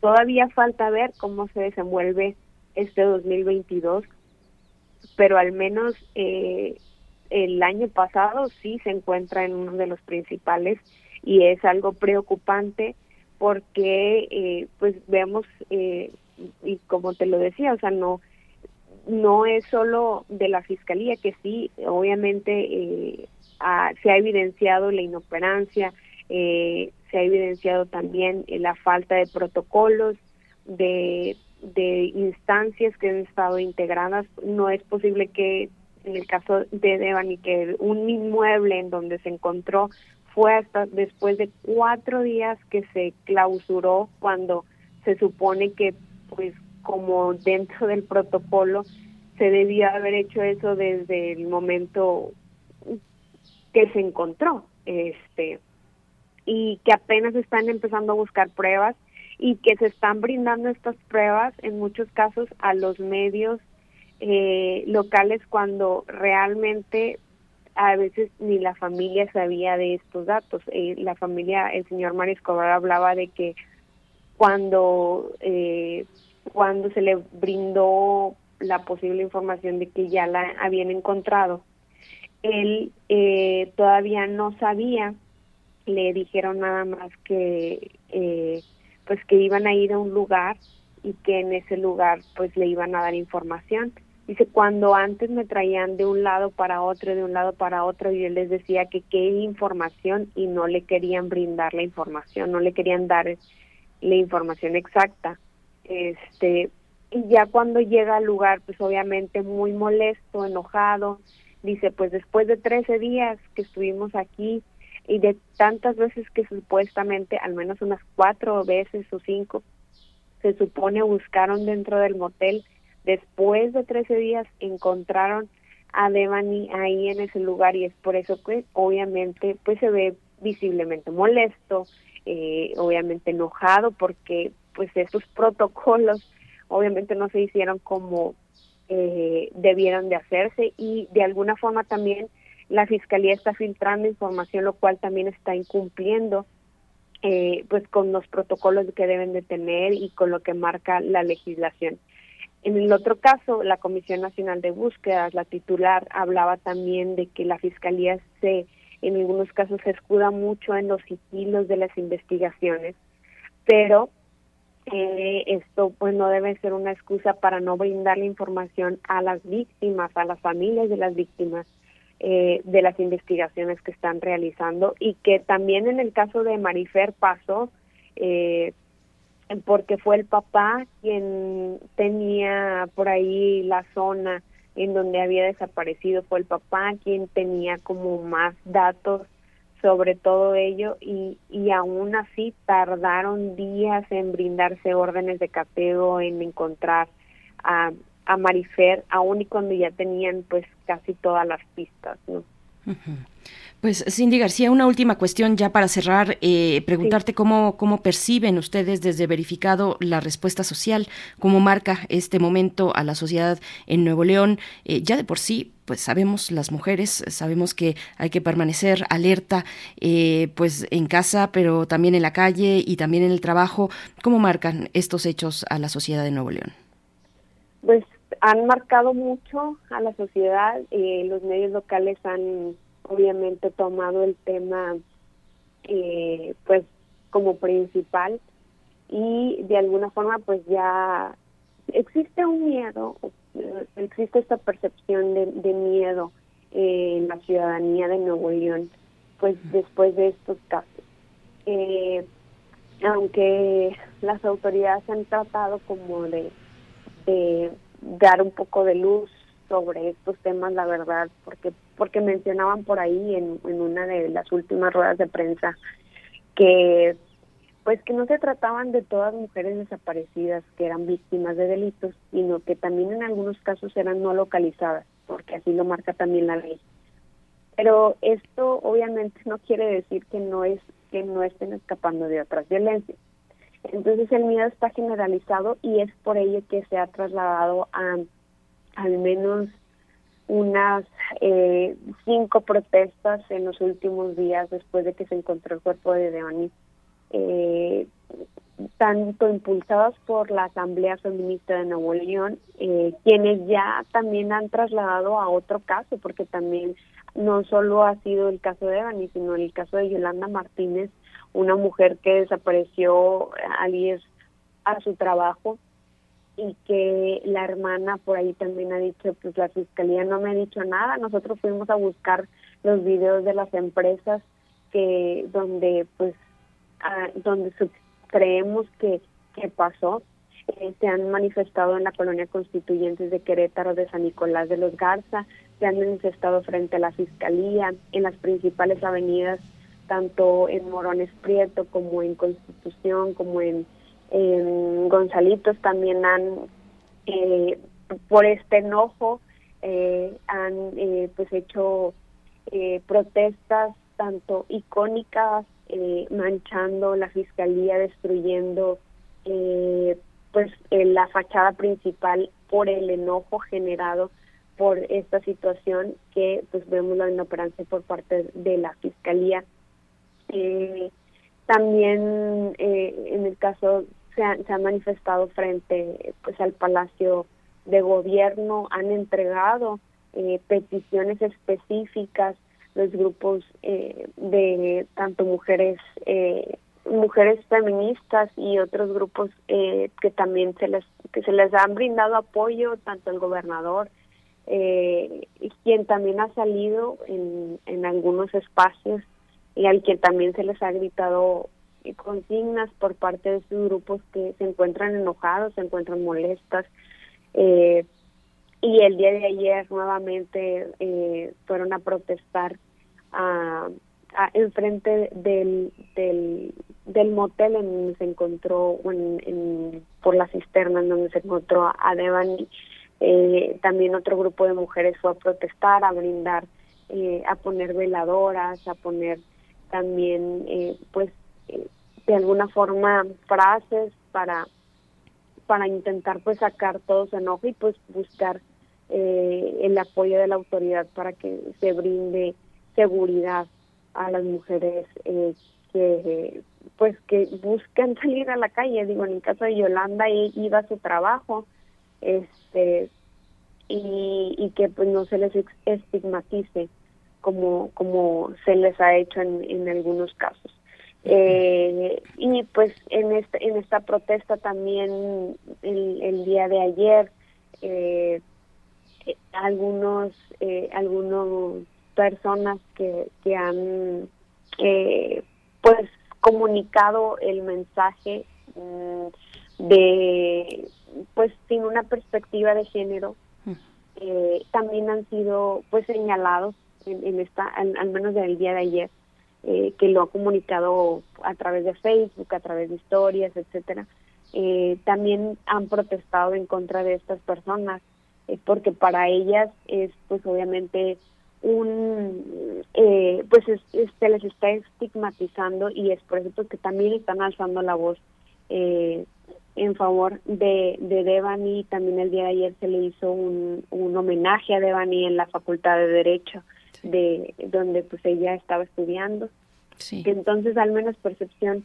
de miedo de incertidumbre y también de exigencia a la autoridad por parte de, de mujeres y de la sociedad en general para que se brinde seguridad eh, principalmente. Pues Cindy García, periodista de Verificado MX, te agradecemos mucho esta claridad, esta oportunidad de acercarnos al trabajo que están realizando desde Verificado. Hay que dar seguimiento desde ahí, verificado.com.mx. Gracias Cindy García, a ti y al resto del equipo. Gracias a ustedes por permitirnos hablar de este tema. Hasta pronto. Pues bueno, ahí está, esta crónica de Cindy, García desde Verificado MX, la cuestión de las desapariciones y los feminicidios en el estado de Nuevo León. Nosotros vamos a hacer una pausa musical. La curaduría de Edith Citlali Morales nos propone a los hermanos Rincón. Esta pieza se titula Ay, ay, ay.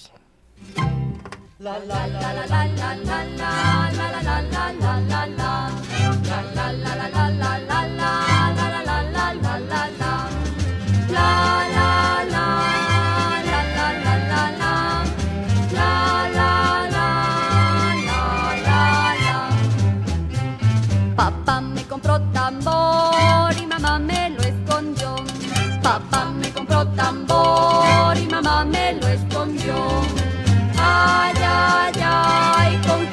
voy a tocar?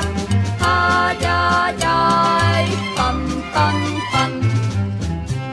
Mi amigo me dio una rana, la escondí bajo la cama. Mi amigo me dio una rana, la escondí bajo la cama. Ay, ay, ay, ¿quién me la barrió? Ay, ay, ay, cro, cro, cro. La la la la la la la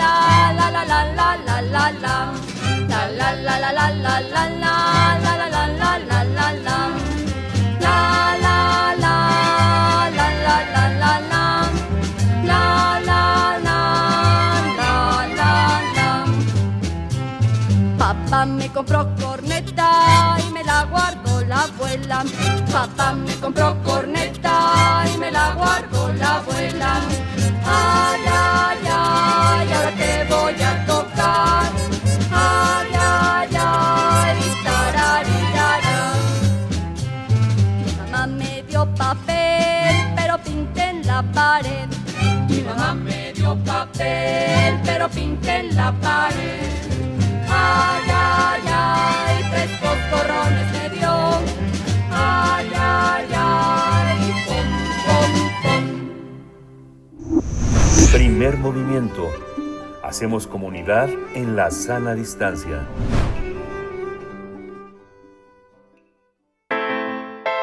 Nota Internacional. La semana pasada, un juez británico autorizó oficialmente la extradición de Julian Assange a los Estados Unidos para enfrentar cargos de espionaje. Con esta decisión, este caso pasará ahora al Ministerio Británico del Interior para que tome una decisión. Sin embargo, el fundador de Wikileaks aún tiene opciones para apelar.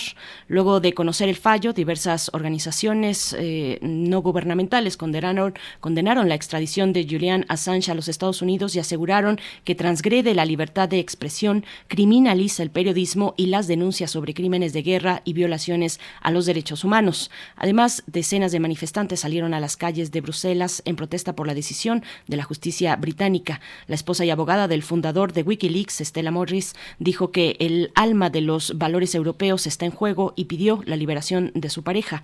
El fundador de Wikileaks está acusado, recordemos, en Estados Unidos de 17 cargos de espionaje y un cargo adicional de eh, pirateo. Assange podría enfrentarse a una pena de hasta 175 años de prisión por la publicación de documentos oficiales clasificados.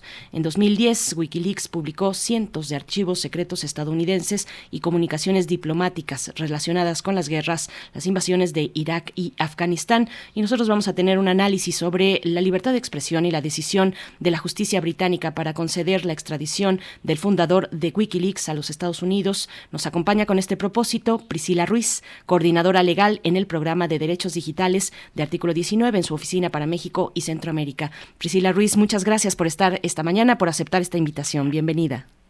Hola, muy buenos días. Muchas gracias por la invitación y saludos a todo el auditorio. gracias, Priscila. Gracias, gracias Priscila. Pues cuéntanos qué significa este giro, eh, bueno, eh, esperado por, temido sobre todo desde hace mucho tiempo, pero finalmente una autoridad eh, judicial, un juez, autoriza la extradición de Juliana Assange a los Estados Unidos. ¿Qué significa este paso? Pues significa un retroceso justo a la libertad de expresión y también muy vinculado a la parte del acceso a la información. ¿Por qué lo comento de esta manera? Porque el periodista y el fundador de Wikileaks, Julian Assange, reveló justo estos crímenes de guerra y graves violaciones a derechos humanos que se habían cometido durante las intervenciones militares eh, en Estados Unidos, Estados Unidos, en Irak y Afganistán. Entonces, esto justo eh, pone en riesgo el hecho de que la, la, sociedad en sí conozca cuáles han sido las eventualidades y todas las, todo lo que se ha cometido por parte del gobierno de Estados Unidos en contra o durante este contexto de guerra eh, en Irak y Afganistán. Eh, lo, que había comentado es que este retroceso a la libertad de expresión eh, deja en, en, jaque ¿no? el hecho de que no se proteja ni tampoco exista una ampliación integral en cuanto al sistema que se le debería de dar a todos los alertadores o conocidos como whistleblowers, que también es uno de los casos en el que está Julian Assange. Entonces, eso, el hecho de que se esté criminalizando a el periodista y el fundador de Wikileaks, pues sí es un ataque exclusivo a la libertad de expresión, al acceso a la información y también al derecho a la verdad, porque como bien eh, lo habían mencionado, pues justo la sociedad tiene esa ese derecho a conocer cuáles han sido los acontecimientos, los hechos o incluso no las violaciones a derechos humanos que se han cometido por no solamente cualquier estado, sino cualquier empresa y cualquier otra persona que esté eh, cometiendo este tipo de crímenes. Priscila, ¿cuáles son los escenarios que se muestran para Julian Assange? ¿Tiene todavía oportunidad de, apelación? En este momento, bueno, estará, está ya el caso en manos del Ministerio Británico del Interior, que es finalmente eh, la instancia que tiene la última decisión en este caso de extradición. ¿Cuáles son los eh, pues escenarios que se plantean para el futuro de Julian Assange? Pues esperemos que se puedan retomar las consideraciones que se habían manifestado por la defensa de Julian Assange. Uno de ellos era de que tenía un riesgo inminente hacia la hacia su vida y hacia su integridad física emocional, especialmente recalcando la parte emocional porque eh, según los alegatos que se habían presentado, él tenía alguna tendencia de, de suicidarse. ¿no? Eh, justo por el aislamiento, eh, también que ha estado recluido por mucho tiempo en prisión de máxima seguridad. Y el hecho de que se pida esta extradición a Estados Unidos también le pone en riesgo de sufrir violaciones a derechos humanos, incluidos estas condiciones de detención que no son nada favorables para él, incluso que pueden equipararse a, tortura o malos tratos, ¿no? Entonces, este tipo de reclusión prolonga el sentido de que esté mucho más tiempo solo y que pueda tener esta tendencia a un riesgo sobre su vida y sobre su eh, integridad psicológica. Ahora bien, tenemos que esperar cuál ha sido la determinación que se va a considerar en estos últimos días para ver si efectivamente se concede o no la extradición. De hecho, hay varias organizaciones, incluidas eh, Artículo 19, Amnistía Internacional, entre otras, que han estado promoviendo la, eh, digamos, el eh, algún tipo de, de, documento para que se firme en el sentido que se pueda mandar esta petición y decir que no, que se condena este, este tipo de, extradición, se condena el delito por el cual se les está imputando y por lo tanto que se pare, ¿no? Se pare este tipo de, hechos, sobre todo porque es un periodista, sobre todo porque él ha expuesto eh, a medios de comunicación y ha expuesto en sí a, a nivel global y en toda la sociedad este tipo de crímenes que se han cometido durante este contexto que ya había mencionado. Y bueno, recordemos que Assange está detenido ya en, a todo este conjunto, se le suma pues la gran cantidad de años, eh, todo el tiempo recorrido ya eh, en esta situación, desde 2010 se encuentra detenido y, te pregunto, Priscila, en caso de realizarse esa extradición, todavía falta un camino por recorrer, eh, pero ¿cuál, ¿cuál podría ser la sentencia de la justicia estadounidense? ¿Cuántos años podrían sumarse a la sentencia? Bueno, allá un proceso en los Estados Unidos también se hablaba de que pudiera en su caso llevarse a cabo en Australia, eh, el lugar de donde es originario Julian Assange, pero eh, cuéntanos un poco de cómo podrían ser estas cuestiones de las de las sentencias, cuántos años, se habla de más de, eh, de 170 años de, de, de, prisión, mm, pero también he escuchado que para el caso o en algunos dichos de los abogados desde Estados Unidos se habla de mucho menos, de sentencias mucho menores. ¿Cómo se ve este panorama para Julian Assange? Sí, eso es una determinación que en el proceso eh, judicial se va a llevar dentro, la, dentro de las cortes eh, estadounidenses. Se tiene un estimado de casi 175 años de, prisión. Entonces, como bien se dice por parte de la defensa, puede variar dependiendo mucho en los alegatos y las discusiones que presentan y sobre todo la evidencia, ¿no? Que, que puede ser importante en este sentido de que se presente dentro de los tribunales.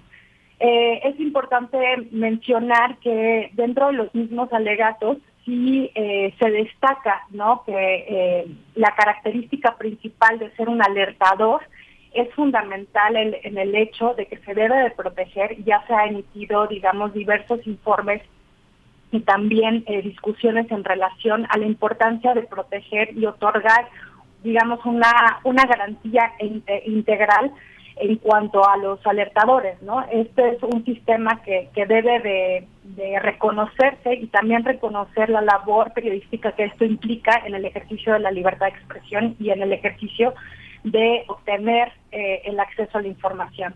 Entonces, esto es parte como uno de los alegatos principales, ¿no? Reconocer que internacionalmente ya organizaciones como la ONU e incluso las relatorías especiales para la libertad de expresión han determinado justo la importancia de garantizar y proteger a los y las alertadoras porque es uno de los piezas eh, elementales para el ejercicio de la libertad de expresión y que justo trae a consecuencia que se em, haya una mayor construcción y una mayor solidez en cuanto a la democracia. Esto por una parte. Y la otra es que justo el, el hecho de poner en tela cuál ha sido, eh, digamos, la historia de Julian Assange en cuanto a las persecuciones que se le han emitido en cuanto a um, crímenes injustificados, ¿no? Que, que, que, que justo han remitido a que se criminalice todo el trabajo y toda la labor que se ha realizado, pues ha traído como ha traído consecuencia esta esta deficiencia en, su salud y en esta parte psicológica y emocional. Y eso es algo que también se tiene que visualizar y se tiene que tomar en cuenta porque son estos impactos que ha causado todos estos años en cuanto al estar en sometimiento de un gran estrés, de estar pasando de un territorio a otro, de una jurisdicción a otra, estar sometido sin tener, digamos, un debido proceso eh, breve y, rápido, sino que se ha prolongado por muchas, muchas razones. Y tampoco se ha como tomado en consideración el contexto mismo de ser eh, un alertador, ¿no? Y la importancia de tener esa, eh, digamos, es, esa característica principal que lo determina como, como parte de su ejercicio de la libertad de expresión. Entonces, el hacer acusado por divulgar estos documentos secretos, finalmente lo que retoma Assange es exponer una situación en la que hay graves violaciones a derechos humanos que se pusieron en saque y que salieron a la luz gracias a la información y que también hubo un escrutinio público que fue importantísimo que se diera y que se llevara a cabo para poner en tela la, el, tipo de acciones y hechos, incluso misiones que ha estado realizando los estados, ¿no?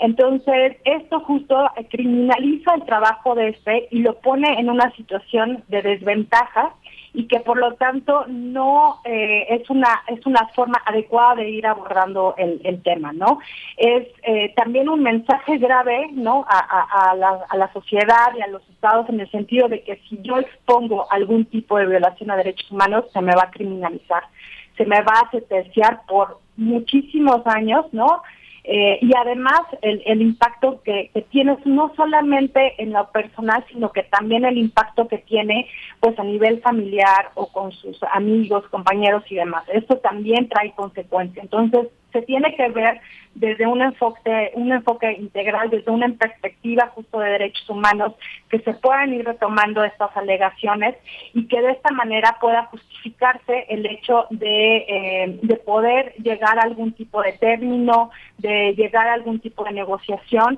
eh, en caso de que se vaya a la Corte estadounidense.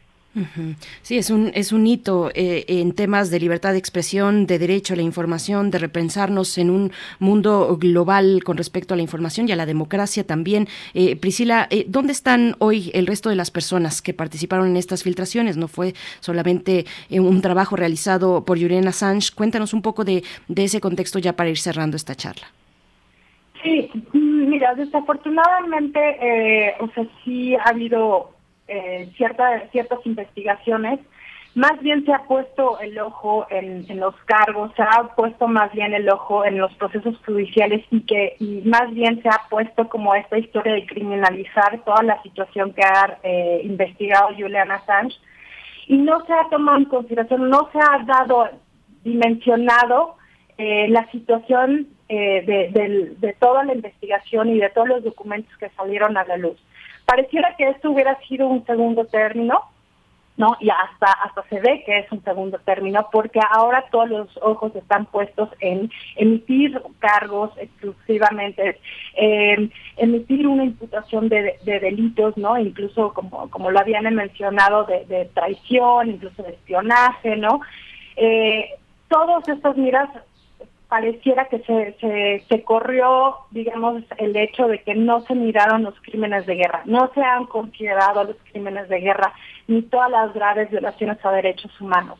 No simplemente ha salido uno que otras investigaciones, sin embargo no se le ha dado el peso correspondiente que tiene que ser. Y esa es una situación problemática porque entonces estamos dejando de mirar lo que se está haciendo por un Estado, por un gobierno en específico que está utilizando eh, digamos, eh, crímenes crímenes en contra de ciudadanos, crímenes en, corta, en contra de personas que finalmente no tenían o no tienen que ver dentro de un crimen de, digamos, dentro de una situación de guerra, ¿no? Entonces, eh, sí es importante como mirar esta parte, mirar la información, realmente recuperar todo lo que se ha retomado por parte del periodista y también de Wikileaks en el sentido de cómo han estado denunciando estas violaciones. Y mirar el hecho, o sea, yo creo que uno de, de los compromisos que tiene la sociedad es poder exigir que ese, esos crímenes de guerra, ¿no? Exigirle al Estado que esos crímenes de guerra o esos crímenes de, de derechos humanos que se cometieron puedan ser enjuiciados, sean investigados, sean enjuiciados y que también toda la evidencia sea tomada en consideración porque es relevante. Sin importar cómo se haya retomado o se haya adquirido, es fundamental que esa evidencia sea parte de un proceso abierto en contra de un Estado o de unas personas, el grupo de personas que actuaron en ese momento para cometer estos crímenes. Eh, y es precisamente los comentarios que tenemos en la audiencia, Priscila. Eh, ya en el último minuto que nos queda, cuéntanos un poco más cómo comprometió o, qué tendríamos que esperar o qué consecuencias todavía se tendrían que esperar en su caso para los Estados Unidos y no solamente los Estados Unidos, sino el conjunto de estados que participaron en estas invasiones. ¿Cómo, cómo les compromete esta información que se evidenció con las filtraciones de Wikileaks? Pues es uno de los antecedentes más que tiene, no solamente digamos aquí porque se expuso el gobierno estadounidense, pero pero también todas las filtraciones que se han realizado por parte de alertadores de muchos otros países eh, y gobiernos muestra la necesidad de que hay que poner el ojo y poder emitir este tipo de personajes, de este tipo de cargos que, son de funcionarios públicos al escrutinio público. Y esto implica también meterlos o, también ingresarlos en un proceso judicial justo para investigar, para perseguir, para sancionar y poder hacer algún, eh, bueno, digamos una reparación integral del daño, ¿no? Eh, y esta reparación integral del daño nos lleva a el derecho a la verdad, ¿no? Y, y ese derecho a la verdad es lo que tenemos como sociedad, como ciudadanos, porque pues obviamente nos indigna lo que ha estado pasando y lo que pasó. Y también expone a un estado que eh, bueno que supuestamente eh, digamos protege y, también está como en esta parte de garantía de derechos humanos. Sin embargo vemos lo opuesto no vemos las contradicciones. Y esto no solamente con con el gobierno estadounidense sino que también pues se ha visto en otros gobiernos que efectivamente pues hay grandes contradicciones, hay digamos información que ha estado reservada, ¿no? Eh, eh, incluso lo vemos eh, justo en, México que, hay información que se reserva por seguridad nacional y es muy difícil obtener documentos, contratos, incluso cualquier otro tipo de información que vincule a algún funcionario o alguna institución gubernamental a violaciones a derechos humanos y esto hace que eh, muchas de las investigaciones y muchos de los procesos que están abiertos pues vayan a una muy grande lentitud y no se eh, obtenga la justicia por parte de las víctimas, ¿no? Que esa es una de las de los principales de la naturaleza eh, específica que, que, tiene la, la, parte de personas alertadores, ¿no? Que también lo que buscan es que haya justicia para las víctimas, ¿no? Que han pasado por una situación de eh, violaciones a derechos humanos o incluso en este caso sobre crímenes de guerra. Pues Priscila Ruiz, coordinadora legal del programa de Derechos Digitales en artículo 19, su oficina en México y Centroamérica. Como siempre, te agradecemos esta participación y disposición con la audiencia. Muchísimas gracias. Muchísimas gracias y buenos días. Hasta luego. Hasta pronto. Nosotros nos despedimos de la radio Nicolaita. Vamos al corte y volvemos. Síguenos en redes sociales. Encuéntranos en Facebook como Primer Movimiento y en Twitter como arroba PMovimiento. Hagamos comunidad.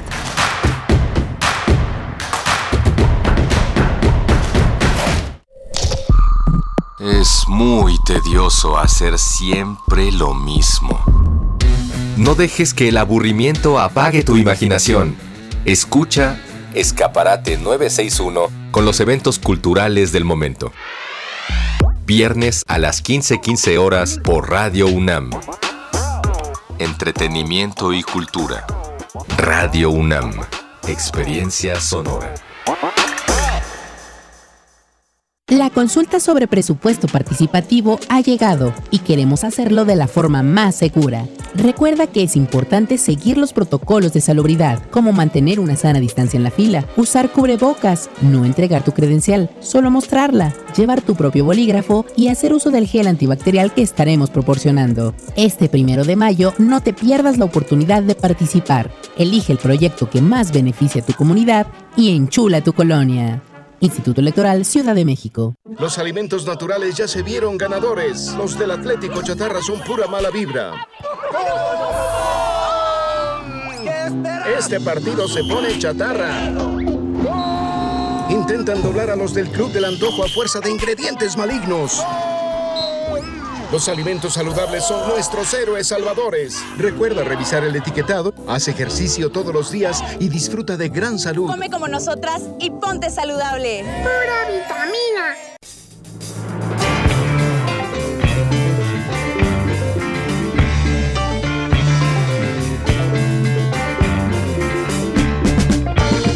La imaginación al poder.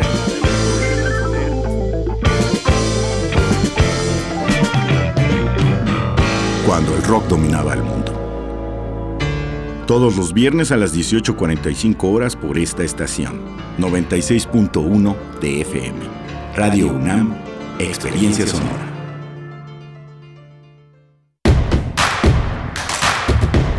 Encuentra la música de primer movimiento día a día en el Spotify de Radio UNAM y agréganos a tus favoritos.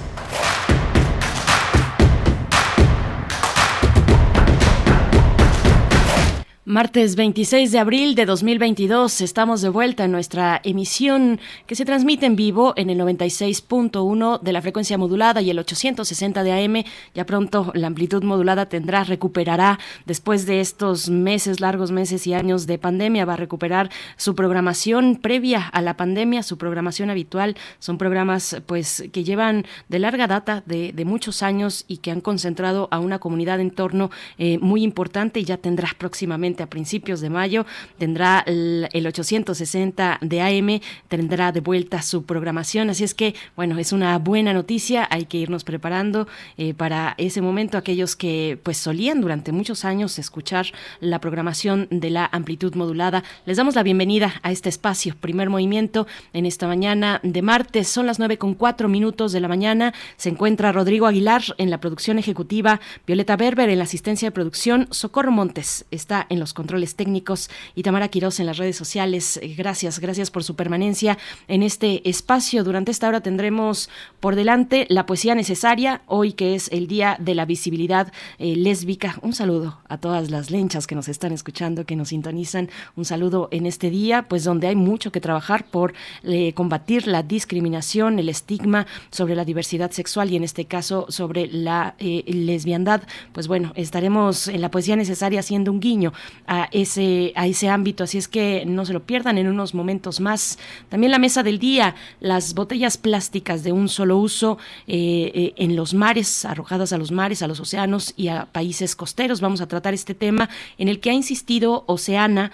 Oceana, eh, la organización Oceana en México busca pues llamar la atención, llamar la atención a particularmente a la industria refresquera, que es una de las que más emite este tipo de botellas plásticas de un solo uso, llamar eh, la atención a los consumidores también sobre el absurdo consumo de botellas de plástico así de estas características. Eh, decíamos muy temprano que el equivalente a dos camiones de basura de plástico se vierten cada minuto cada minuto en los océanos. Así es que, bueno, hay una investigación muy interesante, una reseña muy importante por parte de Oceana y estaremos conversando con Esteban García Peña, director de pesquerías en esa organización. Así es que quédense aquí durante esta hora eh, donde les estaremos, les estaremos acompañando hasta las 10 de la mañana. Así es que, bueno, también leyendo sus comentarios en redes sociales. Hoy no está Miguel Ángel Quemain, eh, estaré yo toda la semana. El viernes también nos, nos estará acompañando Deyanira Morán, la titular de Prisma RU, y esta semana eh, yo les estaré acompañando aquí en las frecuencias universitarias. Gracias por sus comentarios. Está por aquí Saraí Campech, nuestra querida Campechita. Un saludo para ti, queridísima mía.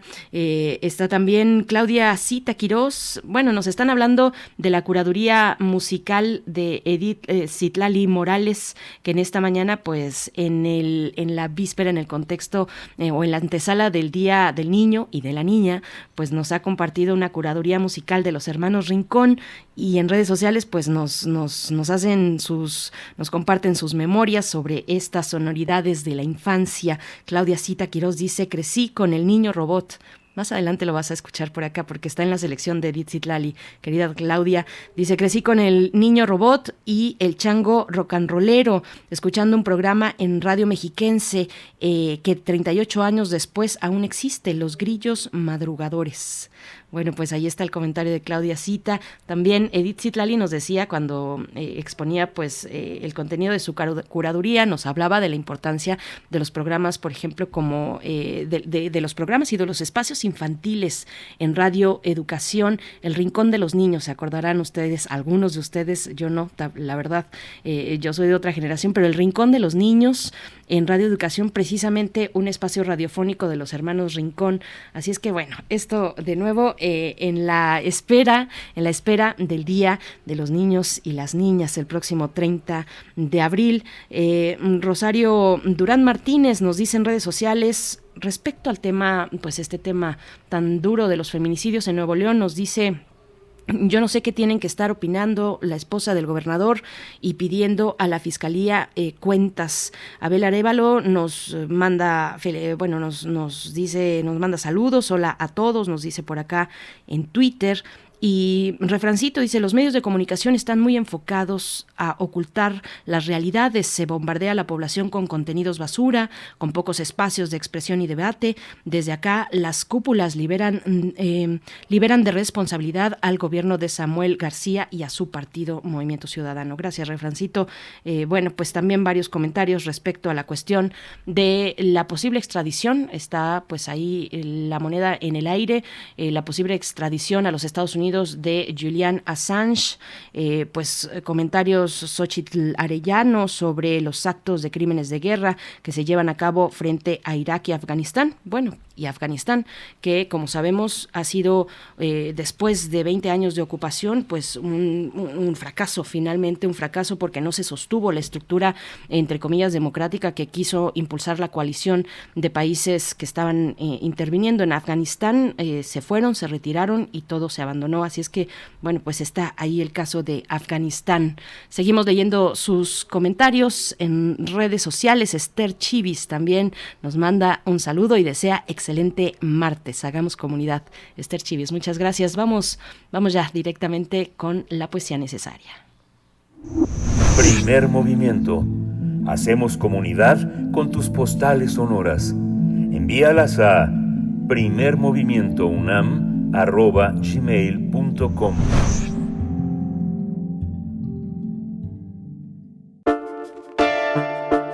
Es hora de Poesía Necesaria.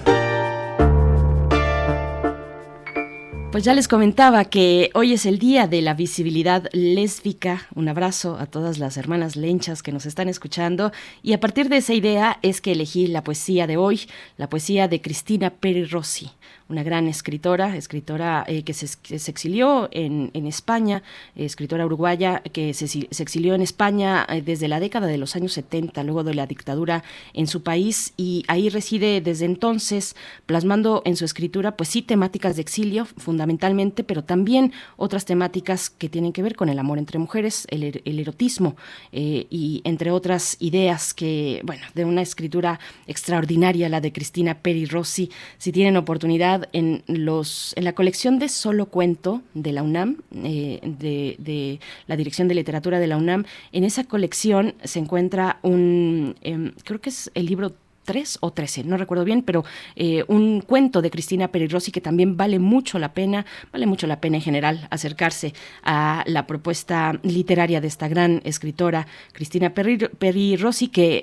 eh, recientemente mereció, ustedes saben, el premio Cervantes, no pudo asistir a la ceremonia de entrega eh, por parte de los Reyes de, España por temas de salud y fue la actriz argentina Cecilia Roth quien acudió a recibir este galardón en nombre o, en su representación. Así es que bueno, vamos eh, a escuchar escuchar eh, poesía de Cristina Perirossi. Esta propuesta habla de amor y de la pasión entre mujeres, de las formas eróticas que se expresan en la lesbiandad.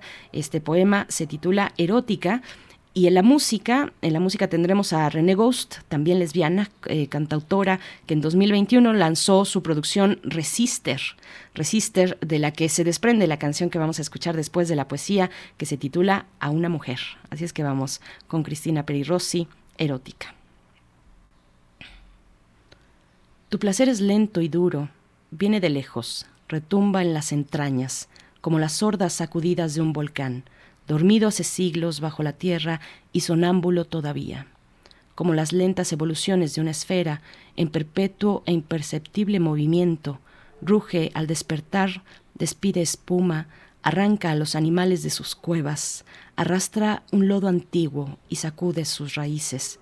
Tu placer lentamente asciende, envuelto en el vaho de la magma primigenio, y hay plumas de pájaros rotos en tu pelo, y muge la garganta de un terrón extraído del fondo como una piedra, tu placer, animal escaso.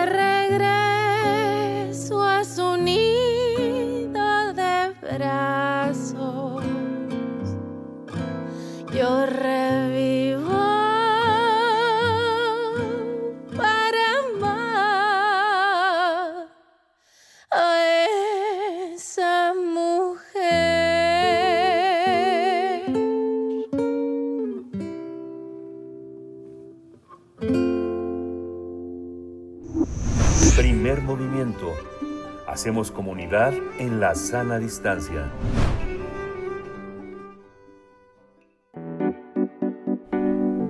La mesa del día. Oceana, Oceana pidió a las principales empresas de bebidas para que ofrezcan a los consumidores la opción de comprar su bebida favorita en botellas retornables en lugar del uso de botellas de plástico, botellas de plástico de un solo uso. Un informe de esta organización internacional dedicada a proteger y restaurar los mares señala que solo un aumento del 10% en botellas retornables en todos los países costeros ayudaría a eliminar hasta 7.600 millones, 7.600 millones de botellas de plástico de un solo uso de los océanos, en los océanos cada año.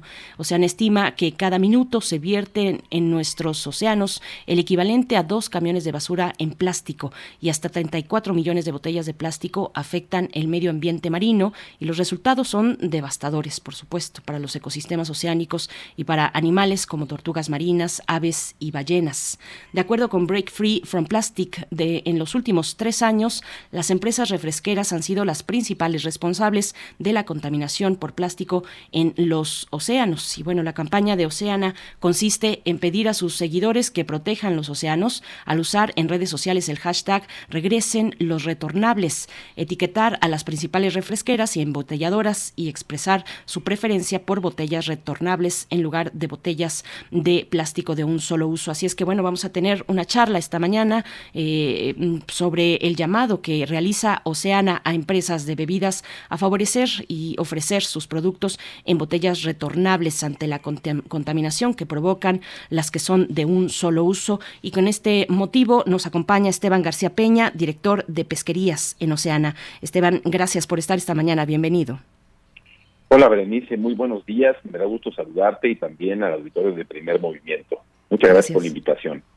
Gracias, Esteban. Gracias. Pues, por favor, pon, ponnos un poco en contexto dónde se ubica México en el uso de este tipo de plásticos, botellas de un solo uso, que también, bueno, lo sabemos con la pandemia, pues eh, en el afán de sanitizarlo todo, de conservar eh, en protección, pues eh, todos los artículos a nuestro alrededor, pues también se ha abusado del uso de plásticos. Cuéntanos en qué momento, en qué lugar estamos en México al respecto.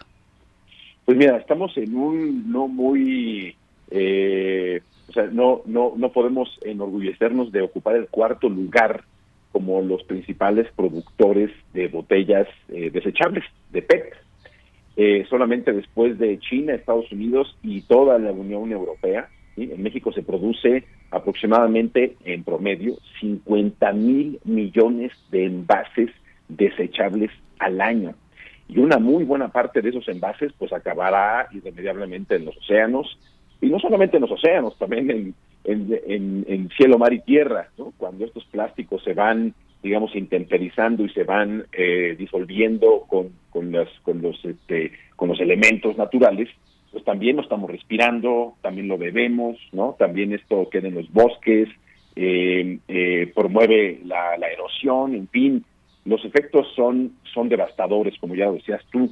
Y sí, esta pandemia nos trajo, pues desde luego, mucha incertidumbre. Recordaremos hace dos años, hace dos años no sabíamos cómo evitar estos contagios y todo el mundo eh, eh, acudió nuevamente a los plásticos desechables, no solamente envases, también platos, tenedores, cubiertos, de todo tipo este, de plásticos eh, que esto aumentó significativamente a nivel mundial la contaminación plástica en los océanos. O sea, hace dos años hablábamos de más o menos 8 millones de toneladas lo que llega a los océanos y se calcula en los últimos meses que esta cifra pudo haberse ido hacia un 40 o un 50% más.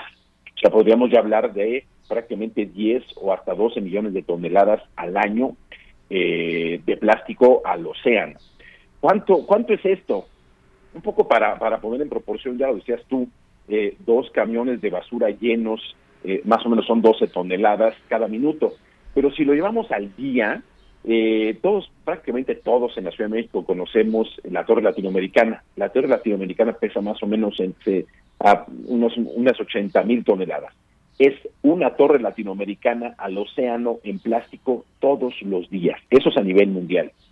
Solamente México, México aporta de estas digamos, entre 8, 8 y, y, y 12 millones, eh, aproximadamente un millón de toneladas de plástico. Y de ese, de ese millón, más de 100 mil toneladas corresponden efectivamente a los, enlaces, a los envases de bebidas eh, no alcohólicas desechables. Ay, Esteban, Esteban García Peña, eh, qué, panorama tan, tan complejo. Eh, sabemos también de, recientes investigaciones que han detectado, por ejemplo, microplásticos en, en sangre humana, en humanos. Eh, esto afecta, por supuesto, al medio ambiente, pero también, eh, por supuesto, nos afecta directamente. Cuéntanos quiénes son, mm, o, cuáles, cuáles son los ejes de esta campaña, esta, pues, esta campaña que han lanzado desde Oceana para, pues, hacer conciencia, sí, en los consumidores, pero también en las empresas de bebidas distintas. ¿Se ubica ahí la mayor producción de, de estas botellas de PET? Sí, eh, mira, yo creo que sí, eh, vamos a poner las cosas en contexto. Las y los ciudadanos, pues sí tenemos nuestra responsabilidad de eh, todos nuestros desechos, colocarlos adecuadamente y en los recipientes en donde deben, deben ponerse. Pero la principal responsabilidad aquí es de las empresas, es de la industria.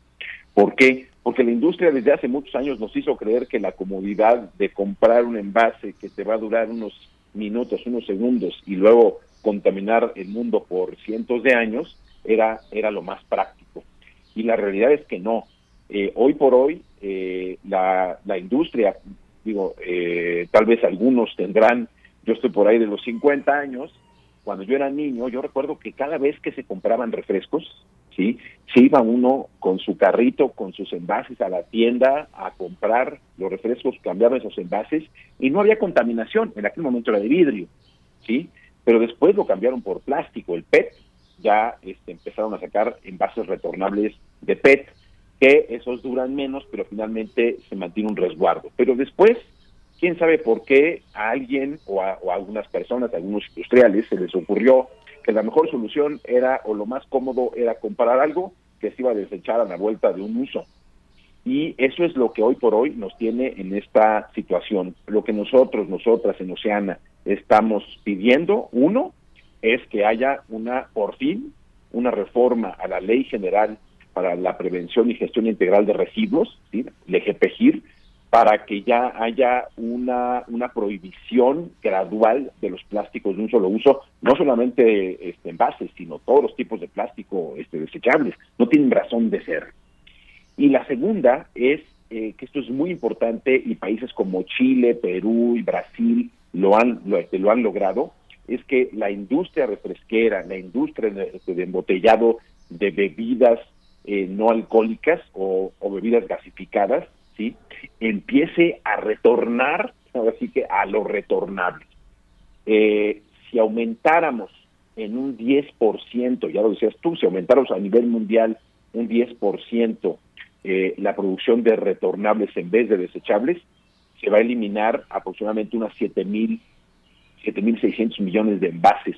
Y así, si nos vamos hacia arriba, hacia un 50%, hacia un 70%, eh, gradualmente, desde luego, eh, esto resolvería en gran medida la contaminación, al menos por envases de PET. Entonces, por una parte está la responsabilidad del Congreso y de los gobiernos de tener leyes que, que empiecen a restringir el uso de plásticos desechables y por otra parte está la industria que tiene que empezar a innovar y ni siquiera innovar, hay que, hay, hay que regresar al pasado en donde todos y todas comprábamos en envases retornables y no había el problema de la contaminación plástica que tenemos hoy en día. Pero, y Esteban eh, García Peña, pues, vemos, vemos la publicación de leyes en el caso de la capital del país, lo hemos visto recientemente, eh, leyes para reducir eh, este tipo de plásticos de un solo uso, pero para eliminar, por ejemplo, las bolsas en los establecimientos, en los auto, en, las tiendas de conveniencia, de autoservicio, exactamente. ¿Cómo se han implementado? ¿Se han implementado estas leyes? ¿Es posible pues hacer una medición de cómo han avanzado hasta la fecha? ¿Es posible erradicar el uso de estos plásticos en la Ciudad de México, para poner un ejemplo? Sí es posible. Ahora, todas, digamos, todos los supermercados y las tiendas de conveniencia tuvieron que migrar hacia el otro, hacia otro tipo de bolsas. Ojo, este, eh, también ahí recae la en la responsabilidad de los ciudadanos que, se, que, se, que les demos un buen uso y que, y que puedan durar el mayor tiempo posible. ¿no? O sea, también eso es importante. Eh, sin embargo, eh, yo te diría, las, las bolsas de plástico son la pequeñita punta del iceberg del problema de todos los demás plásticos de un solo uso este, que, que tenemos. Eh, porque además en todo esto pues ha habido todavía unos huecos o, este, omisiones en el, en el sistema regulatorio. Por ejemplo, en la Ciudad de México existe una muy buena ley, ¿sí? que es la, ley, este, la ley de, de, residuos sólidos, en donde se establece ya eh, la restricción de ciertos plásticos de un solo uso y se mandata que se cree una norma mexicana, una norma oficial, para determinar cuáles son este, los componentes de esos de esas bolsas que son reciclables o, este, compostables o biodegradables. Hoy por hoy, y ahí hay que decirlo con todas sus palabras, eh, muchos industriales han querido vernos la cara este, a los a los a los ciudadanos, a las ciudadanas, porque nada más le ponen colorcito café a las bolsas, entonces ahora todo el mundo, y le ponen la etiqueta, como todavía no existe esta norma, entonces le ponen la etiqueta de que es 100% reciclable, 100% este, biodegradable o compostable, pero sigue siendo el mismo plástico, ¿sí? Y ok, pensemos que sí son este elementos eh, biodegradables, ese tipo de biodegradabilidad, biodegradabilidad, no será en los hogares. O sea, tú no vas a poner la bolsa en tu maceta y se va a deshacer. No, requiere un proceso industrial.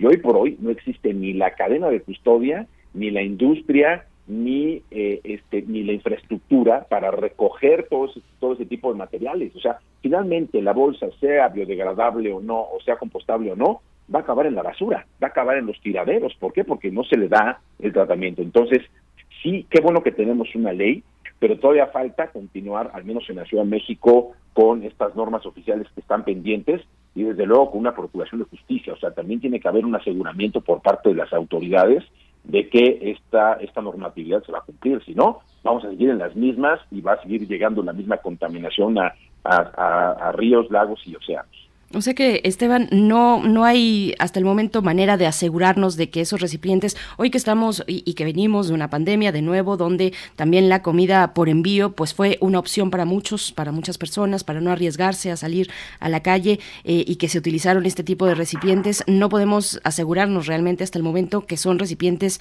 eh, bolsas y botellas y demás, que efectivamente son biodegradables o compostables. No podemos estar seguros y yo, con, mira, con toda la seguridad te puedo decir que esas cajitas eh, que, que, dan en donde compras alimentos, que son de unicel, ahora las pintan de café, pero son lo mismo, siguen siendo unicel, nada más son cafecitas. Entonces la gente se va, como decimos coloquialmente, con la cinta de que son biodegradables o son compostables y no son. Sigue siendo el mismo unicel tóxico para el mundo. Entonces, eh, sí, urge que se haga esta norma oficial en la Ciudad de México, pero también urge que la industria empiece a tomar cartas en el asunto. Hay un concepto que en México la industria se ha negado a toda costa a asumir, inclusive hizo un cabildeo muy potente en el Congreso, en el Congreso Federal, para evitar un concepto que se llama la responsabilidad extendida del productor. Y este concepto de la red como, como se utiliza el acrónimo, es un concepto que no se le ocurrió a Oceana, ni a Greenpeace, ni a cualquier otra organización. Es un, es un concepto que salió de la Organización de las Naciones Unidas. Y es un concepto que incluso traen organismos gremiales u organismos este, económicos este, importantes como la OCDE.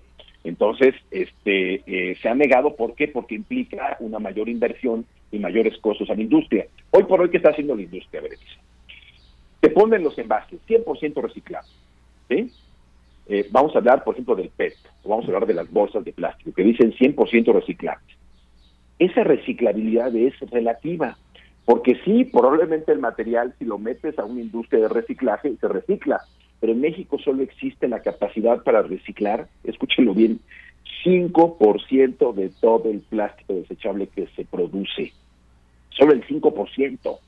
¿Sí? Está, por ejemplo, aquí en Toluca, en la planta de Petstar, que sí es una, es, es, una, es una planta muy importante, es la más grande del mundo para, el tratamiento reciclado del PET, pues está en Toluca, ¿no? O sea, tendría que haber una en, Tijuana, otra en Monterrey, otra en Guadalajara, otra en Mérida, ¿no? O sea, como distribuidas en diferentes lugares, porque hoy por hoy, a pesar de que sí se reciclan muy cerca, digamos, de la Ciudad de México, de Toluca o de la zona conurbada, la realidad es que eh, el, gran consumo también ocurre en otros estados, o sea, por ejemplo, el norte, el norte del país, que es donde hace más calor, donde más se consumen bebidas embotelladas, es en donde menos capacidad de reciclaje hay.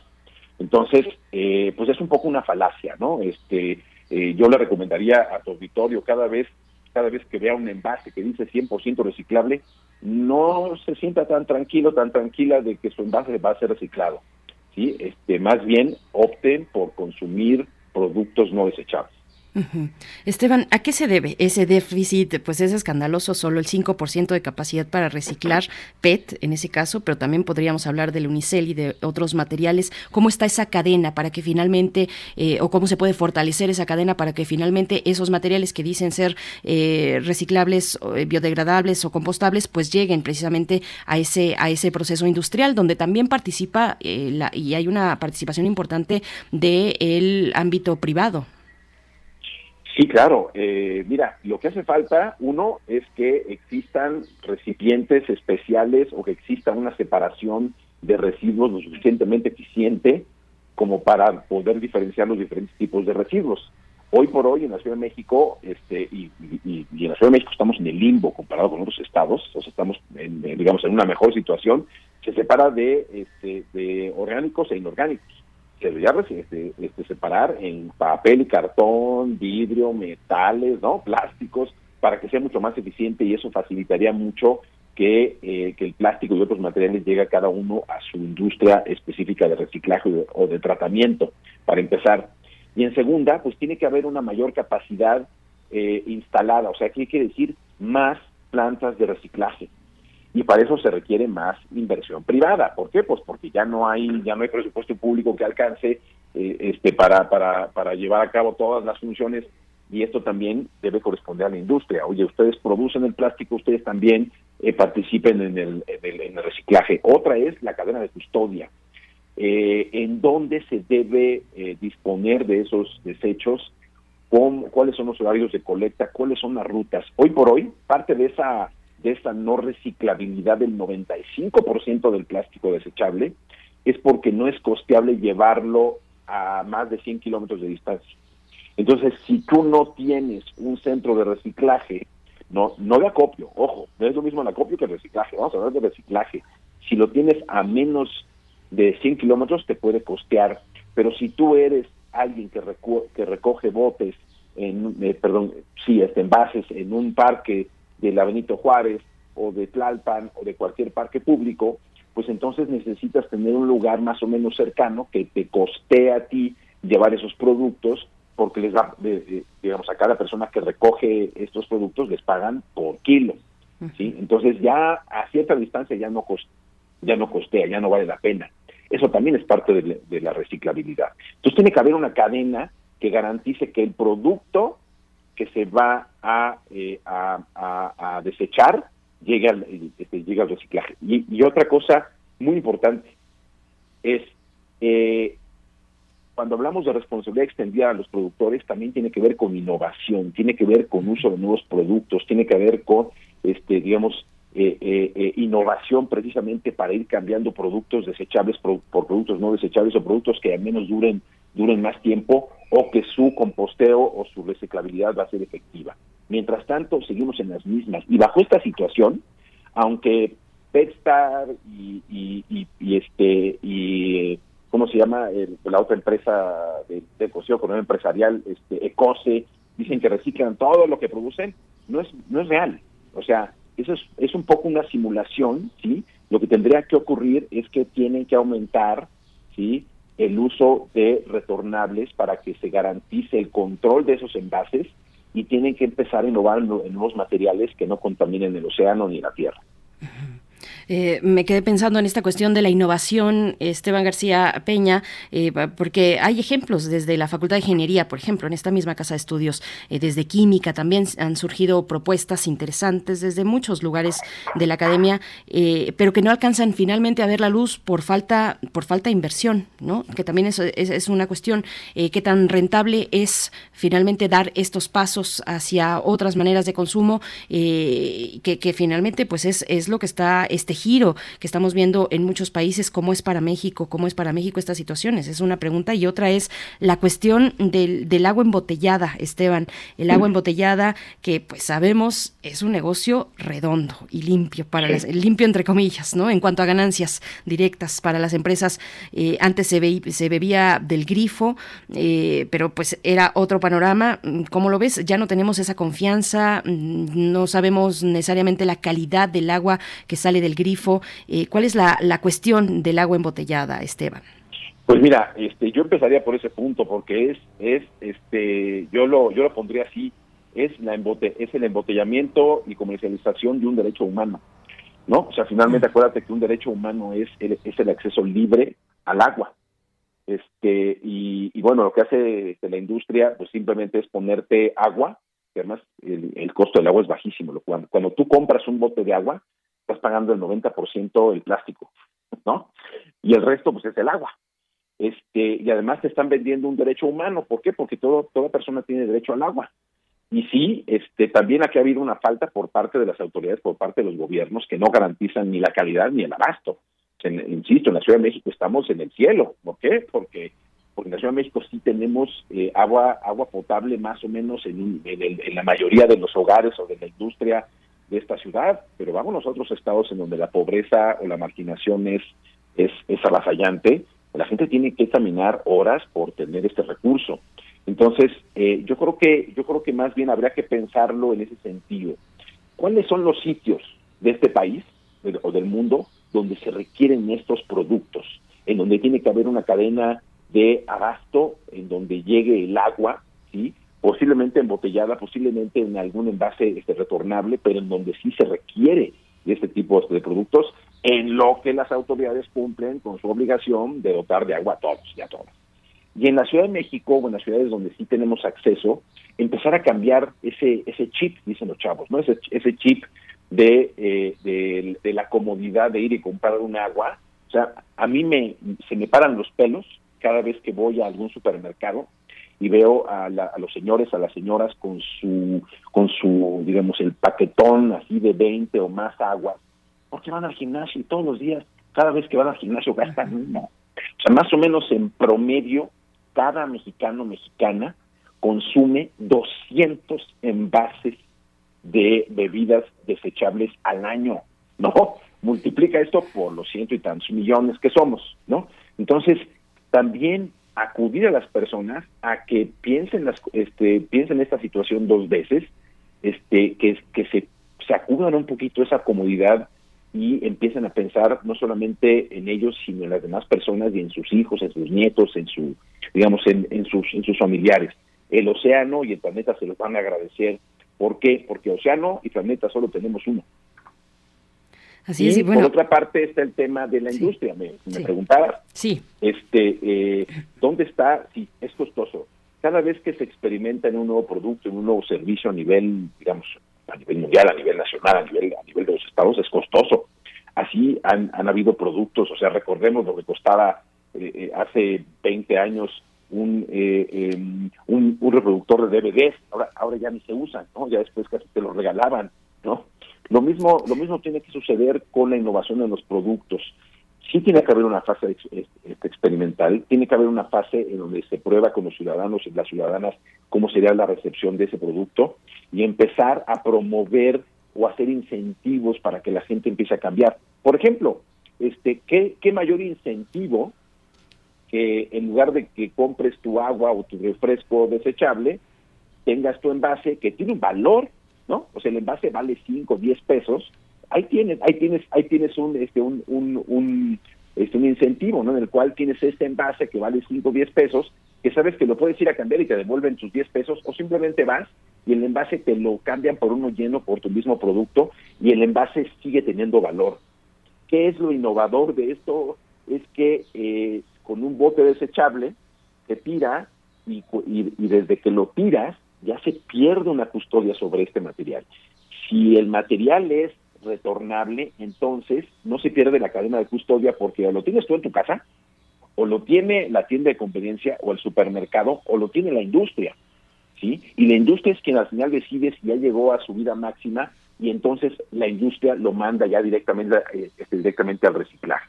Ese es el tipo de cosas que sí van a costar. Sí, este, mi padre trabajó muchos años, por cierto, en la industria refresquera cuando aún había retornables, hace muchísimos años, y eh, el haber cambiado, por ejemplo, de vidrio a PET, una gran, gran inversión de los de, lo, de la industria refresquera en ese momento, estamos hablando de los años eh, 80, 90. Ahora, el regresar a esquemas de retornabilidad va a implicar otro costo, pero en la medida del tiempo, seguramente esto se va a ir amortizando y esto va a tener muchas más ventajas para, para el planeta.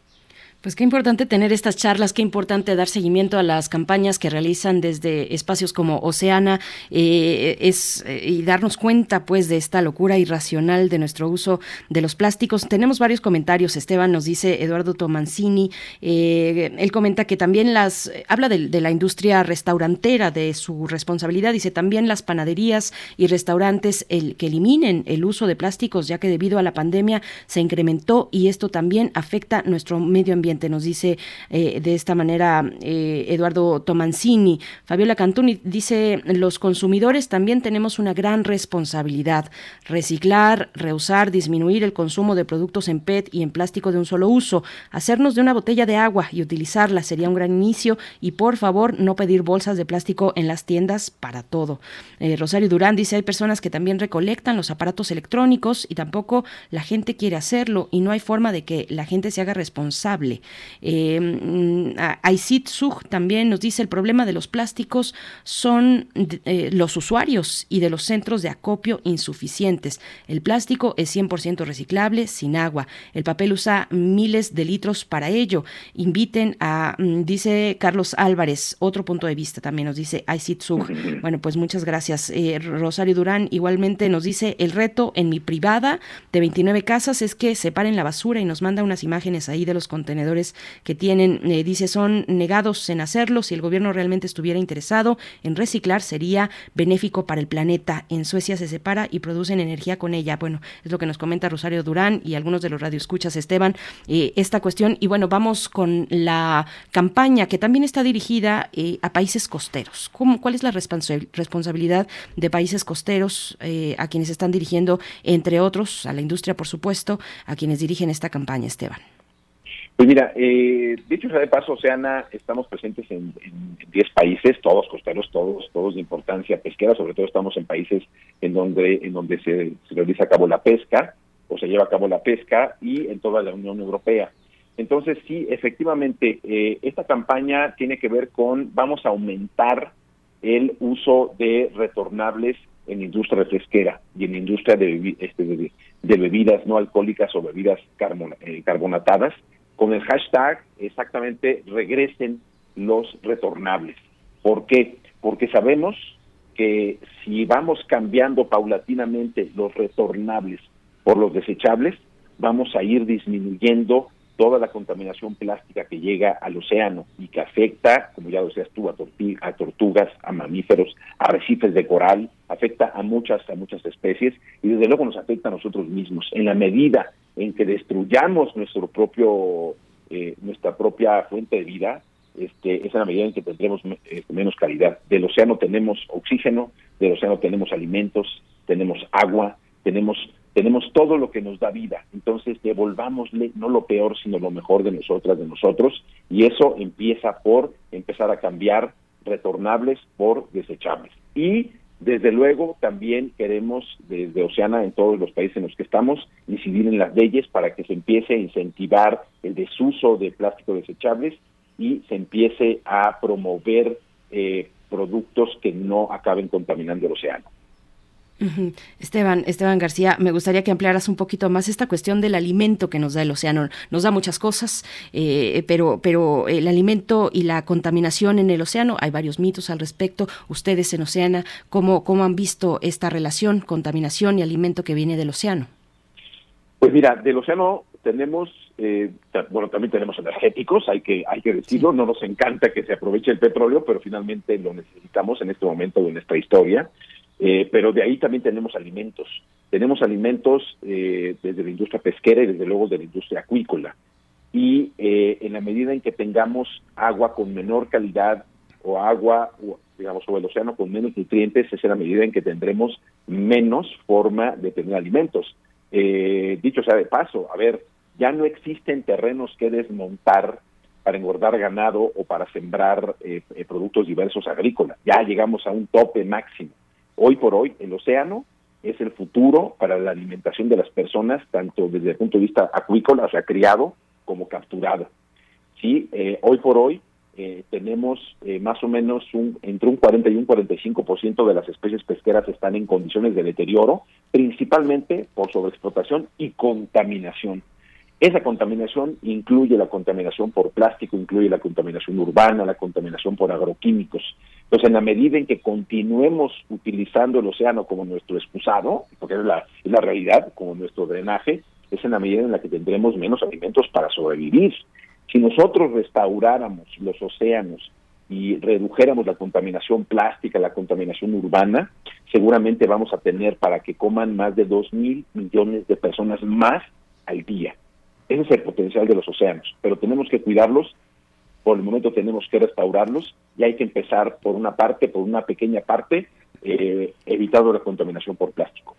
Nos dice acá en redes sociales, R. Guillermo dice, aunque los ingenieros busquemos soluciones, tenemos un planeta limitado. Nos habla de los recursos, de la sobrepoblación, de la irresponsabilidad. Y bueno, eh, Esteban, estamos pues eh, rebasando ya los límites, muchos de los límites que sostienen nuestra propia existencia.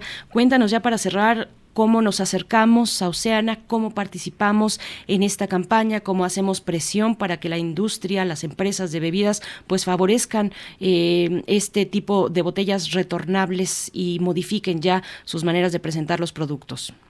Pues sí, muchas gracias. Les invitamos a que nos visiten en nuestras redes sociales. Estamos en Twitter, Facebook e Instagram como Oceana México y ahí por favor ayúdenos a mandarle un mensaje a la industria, a la industria refresquera, a la industria de agua embotellada, con el hashtag regresen los retornables. Eh, esa es una manera de participar por el momento eh, y en las próximas semanas vamos a tener nuevas noticias y nuevas sorpresas para que nos ayuden, nos ayuden a, eh, a presionar, sí, pero sobre todo a promover que haya un océano sano con menor contaminación plástica. Pues Esteban García Peña, cuenten con este espacio, como siempre. Muchas gracias por, por haber estado aquí. Nos dice Monique en, en, redes, dice muy importante que haya este tipo de conversaciones. Creo que hay mucha ignorancia que impide que tomemos acciones, pero la población en general puede hacer mucho. Pequeñas acciones hacen grandes diferencias, dice Monique en redes. Eh, Esteban García Peña, director de pesquerías en la organización Oceana, muchas gracias por, por estar aquí, por esta presencia. Berenice, muchas gracias a ti y a tu auditorio y pues estamos a la orden ahí, nos pueden buscar en redes y en la página también www.oceana.org diagonal eh, MX. Gracias Esteban García, hasta pronto. Hasta pronto, gracias. Bien, pues nosotros vamos a ir con música. Seguimos eh, para darle espacio a la curaduría musical de los martes con Edith Zitlali Morales. Eh, cuando son las 9 con 50 minutos nos da buen tiempo para escuchar otra pieza musical. Recuerden que estamos eh, pues en la propuesta musical de los hermanos Rincón, Edith Zitlali Morales, en el contexto pues ya en la antesala del Día de los Niños y las Niñas. Lo que vamos a escuchar se titula El gusanito medidor.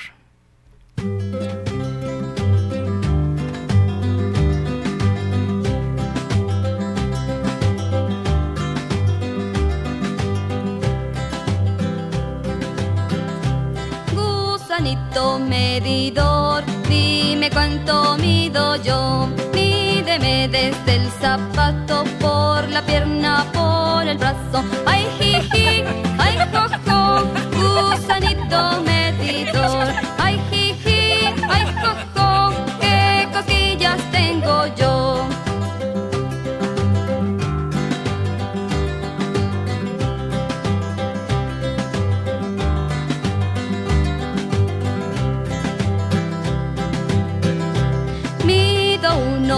Mido dos, mido veinte y un montón. Cuatrocientos gusanitos es la cuenta que ha salido. Ay, jiji, ay, jojo, gusanito medidor.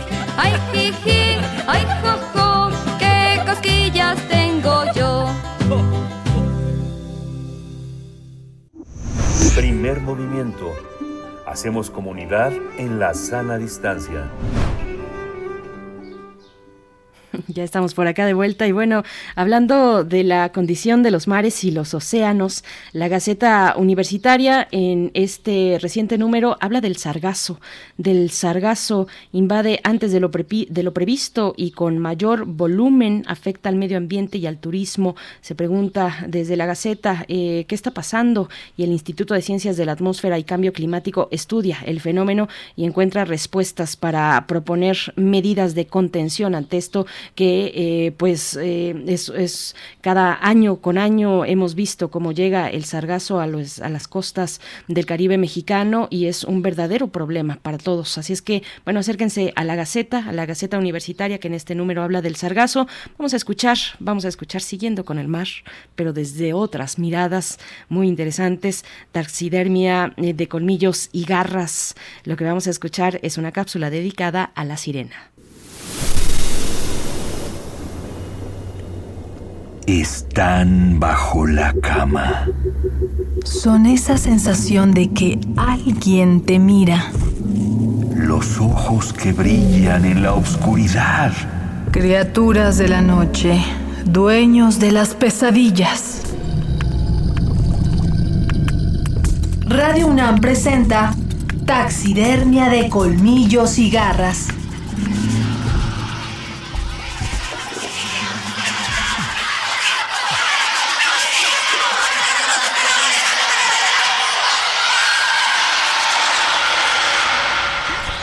Aglaope, Telxiepia, Telxinoe, Pisinoe, Partenope, Ligeia, Molpe, Radne.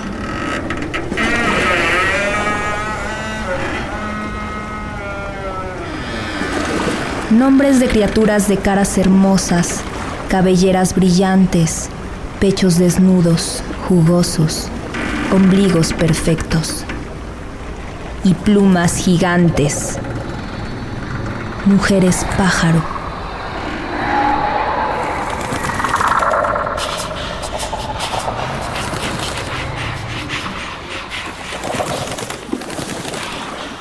En la mitología griega, las sirenas eran seres con cuerpo de ave y torso femenino quienes con su bellísima voz hipnotizaban a los marineros. A veces se les veía sostener instrumentos musicales y mostrar sus cuerpos de forma provocativa. Desde su guarida, en una isla del Mediterráneo, miraban los barcos acercarse y se divertían haciendo delirar a la tripulación. En un principio, ayudaban a transportar las almas de los muertos hasta el Hades, pero después se convirtieron en seres malignos.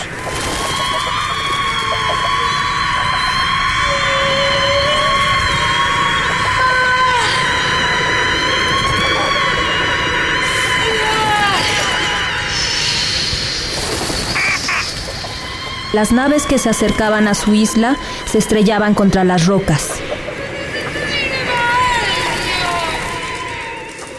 Entonces ellas sacaban sus garras, destazaban los cuerpos y devoraban a los marineros.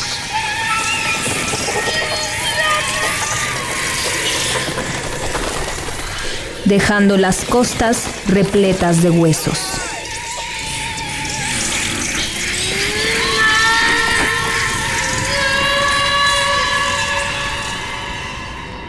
Sirena, mujer pájaro de la mitología griega.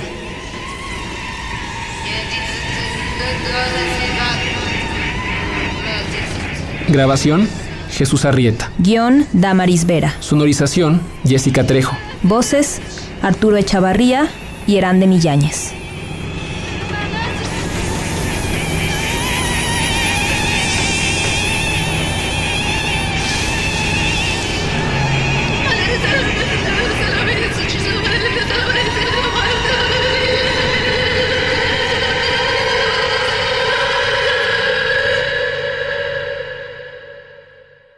Ahí estuvo taxidermia de colmillos y garras, hablando del mito de las sirenas. Qué descripción tan curiosa, una descripción yo creo que vista desde los ojos de los hombres. Pues bueno, ¿qué opinan ustedes? Nosotros estamos ya por despedirnos, estamos ya cerca del cierre de esta emisión de martes 26 de abril. El día de mañana nos encontramos de nuevo a partir de las 7, poquitos minutos después de las 7 de la mañana, aquí en Radio UNAM. Quédense, quédense en la programación de esta radiodifusora. Gracias a quienes estuvieron escribiendo en redes sociales. Un saludo para todos, para todas. En este día también de la visibilidad lésbica, pues un saludo a todas las lenchas que nos escuchan y nos sintonizan. Eh, nosotros vamos a seguir eh, ya para despedirnos con una propuesta musical de la curaduría de Edith Citlali Morales. Se trata de El Sembrador. Así es que con esto nos vamos. El Sembrador de los hermanos Rincón, eh, la letra de Hilda Rincón y la música de Valentín Rincón. Así es que bueno, con esto nos despedimos. Muchísimas gracias por esta oportunidad de hacer comunidad. Quédense aquí en Radio UNAM. Esto fue Primer Movimiento, El Mundo desde la Universidad.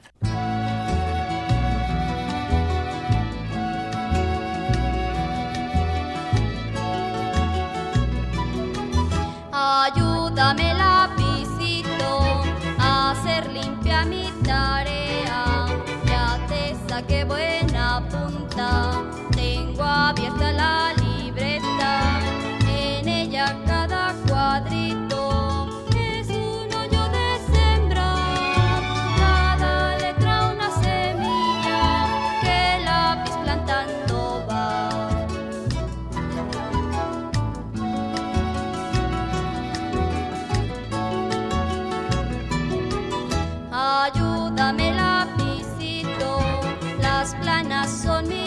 mi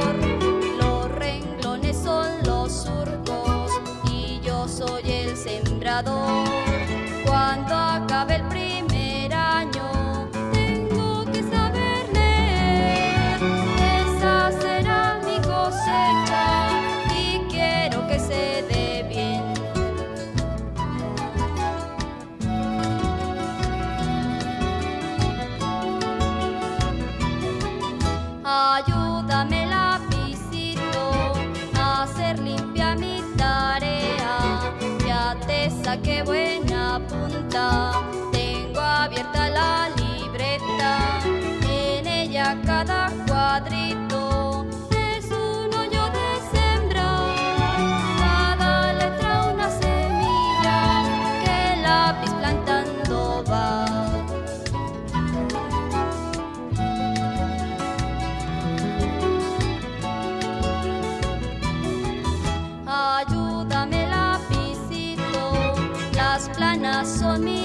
los renglones son los surcos y yo soy el sembrador. Cuando acabe el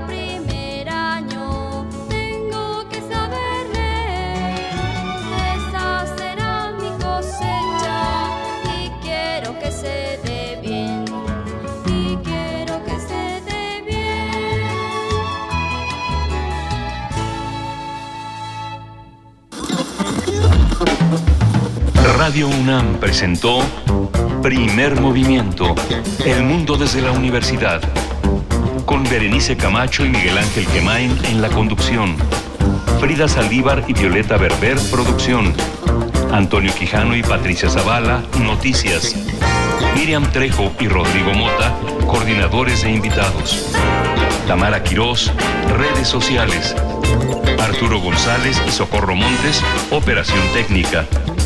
Servicio Social, Vicente Pérez e Iván Chavarría. Locución, Tessa Uribe y Juan Stack. Quédate en sintonía con Radio UNAM. Experiencia sonora.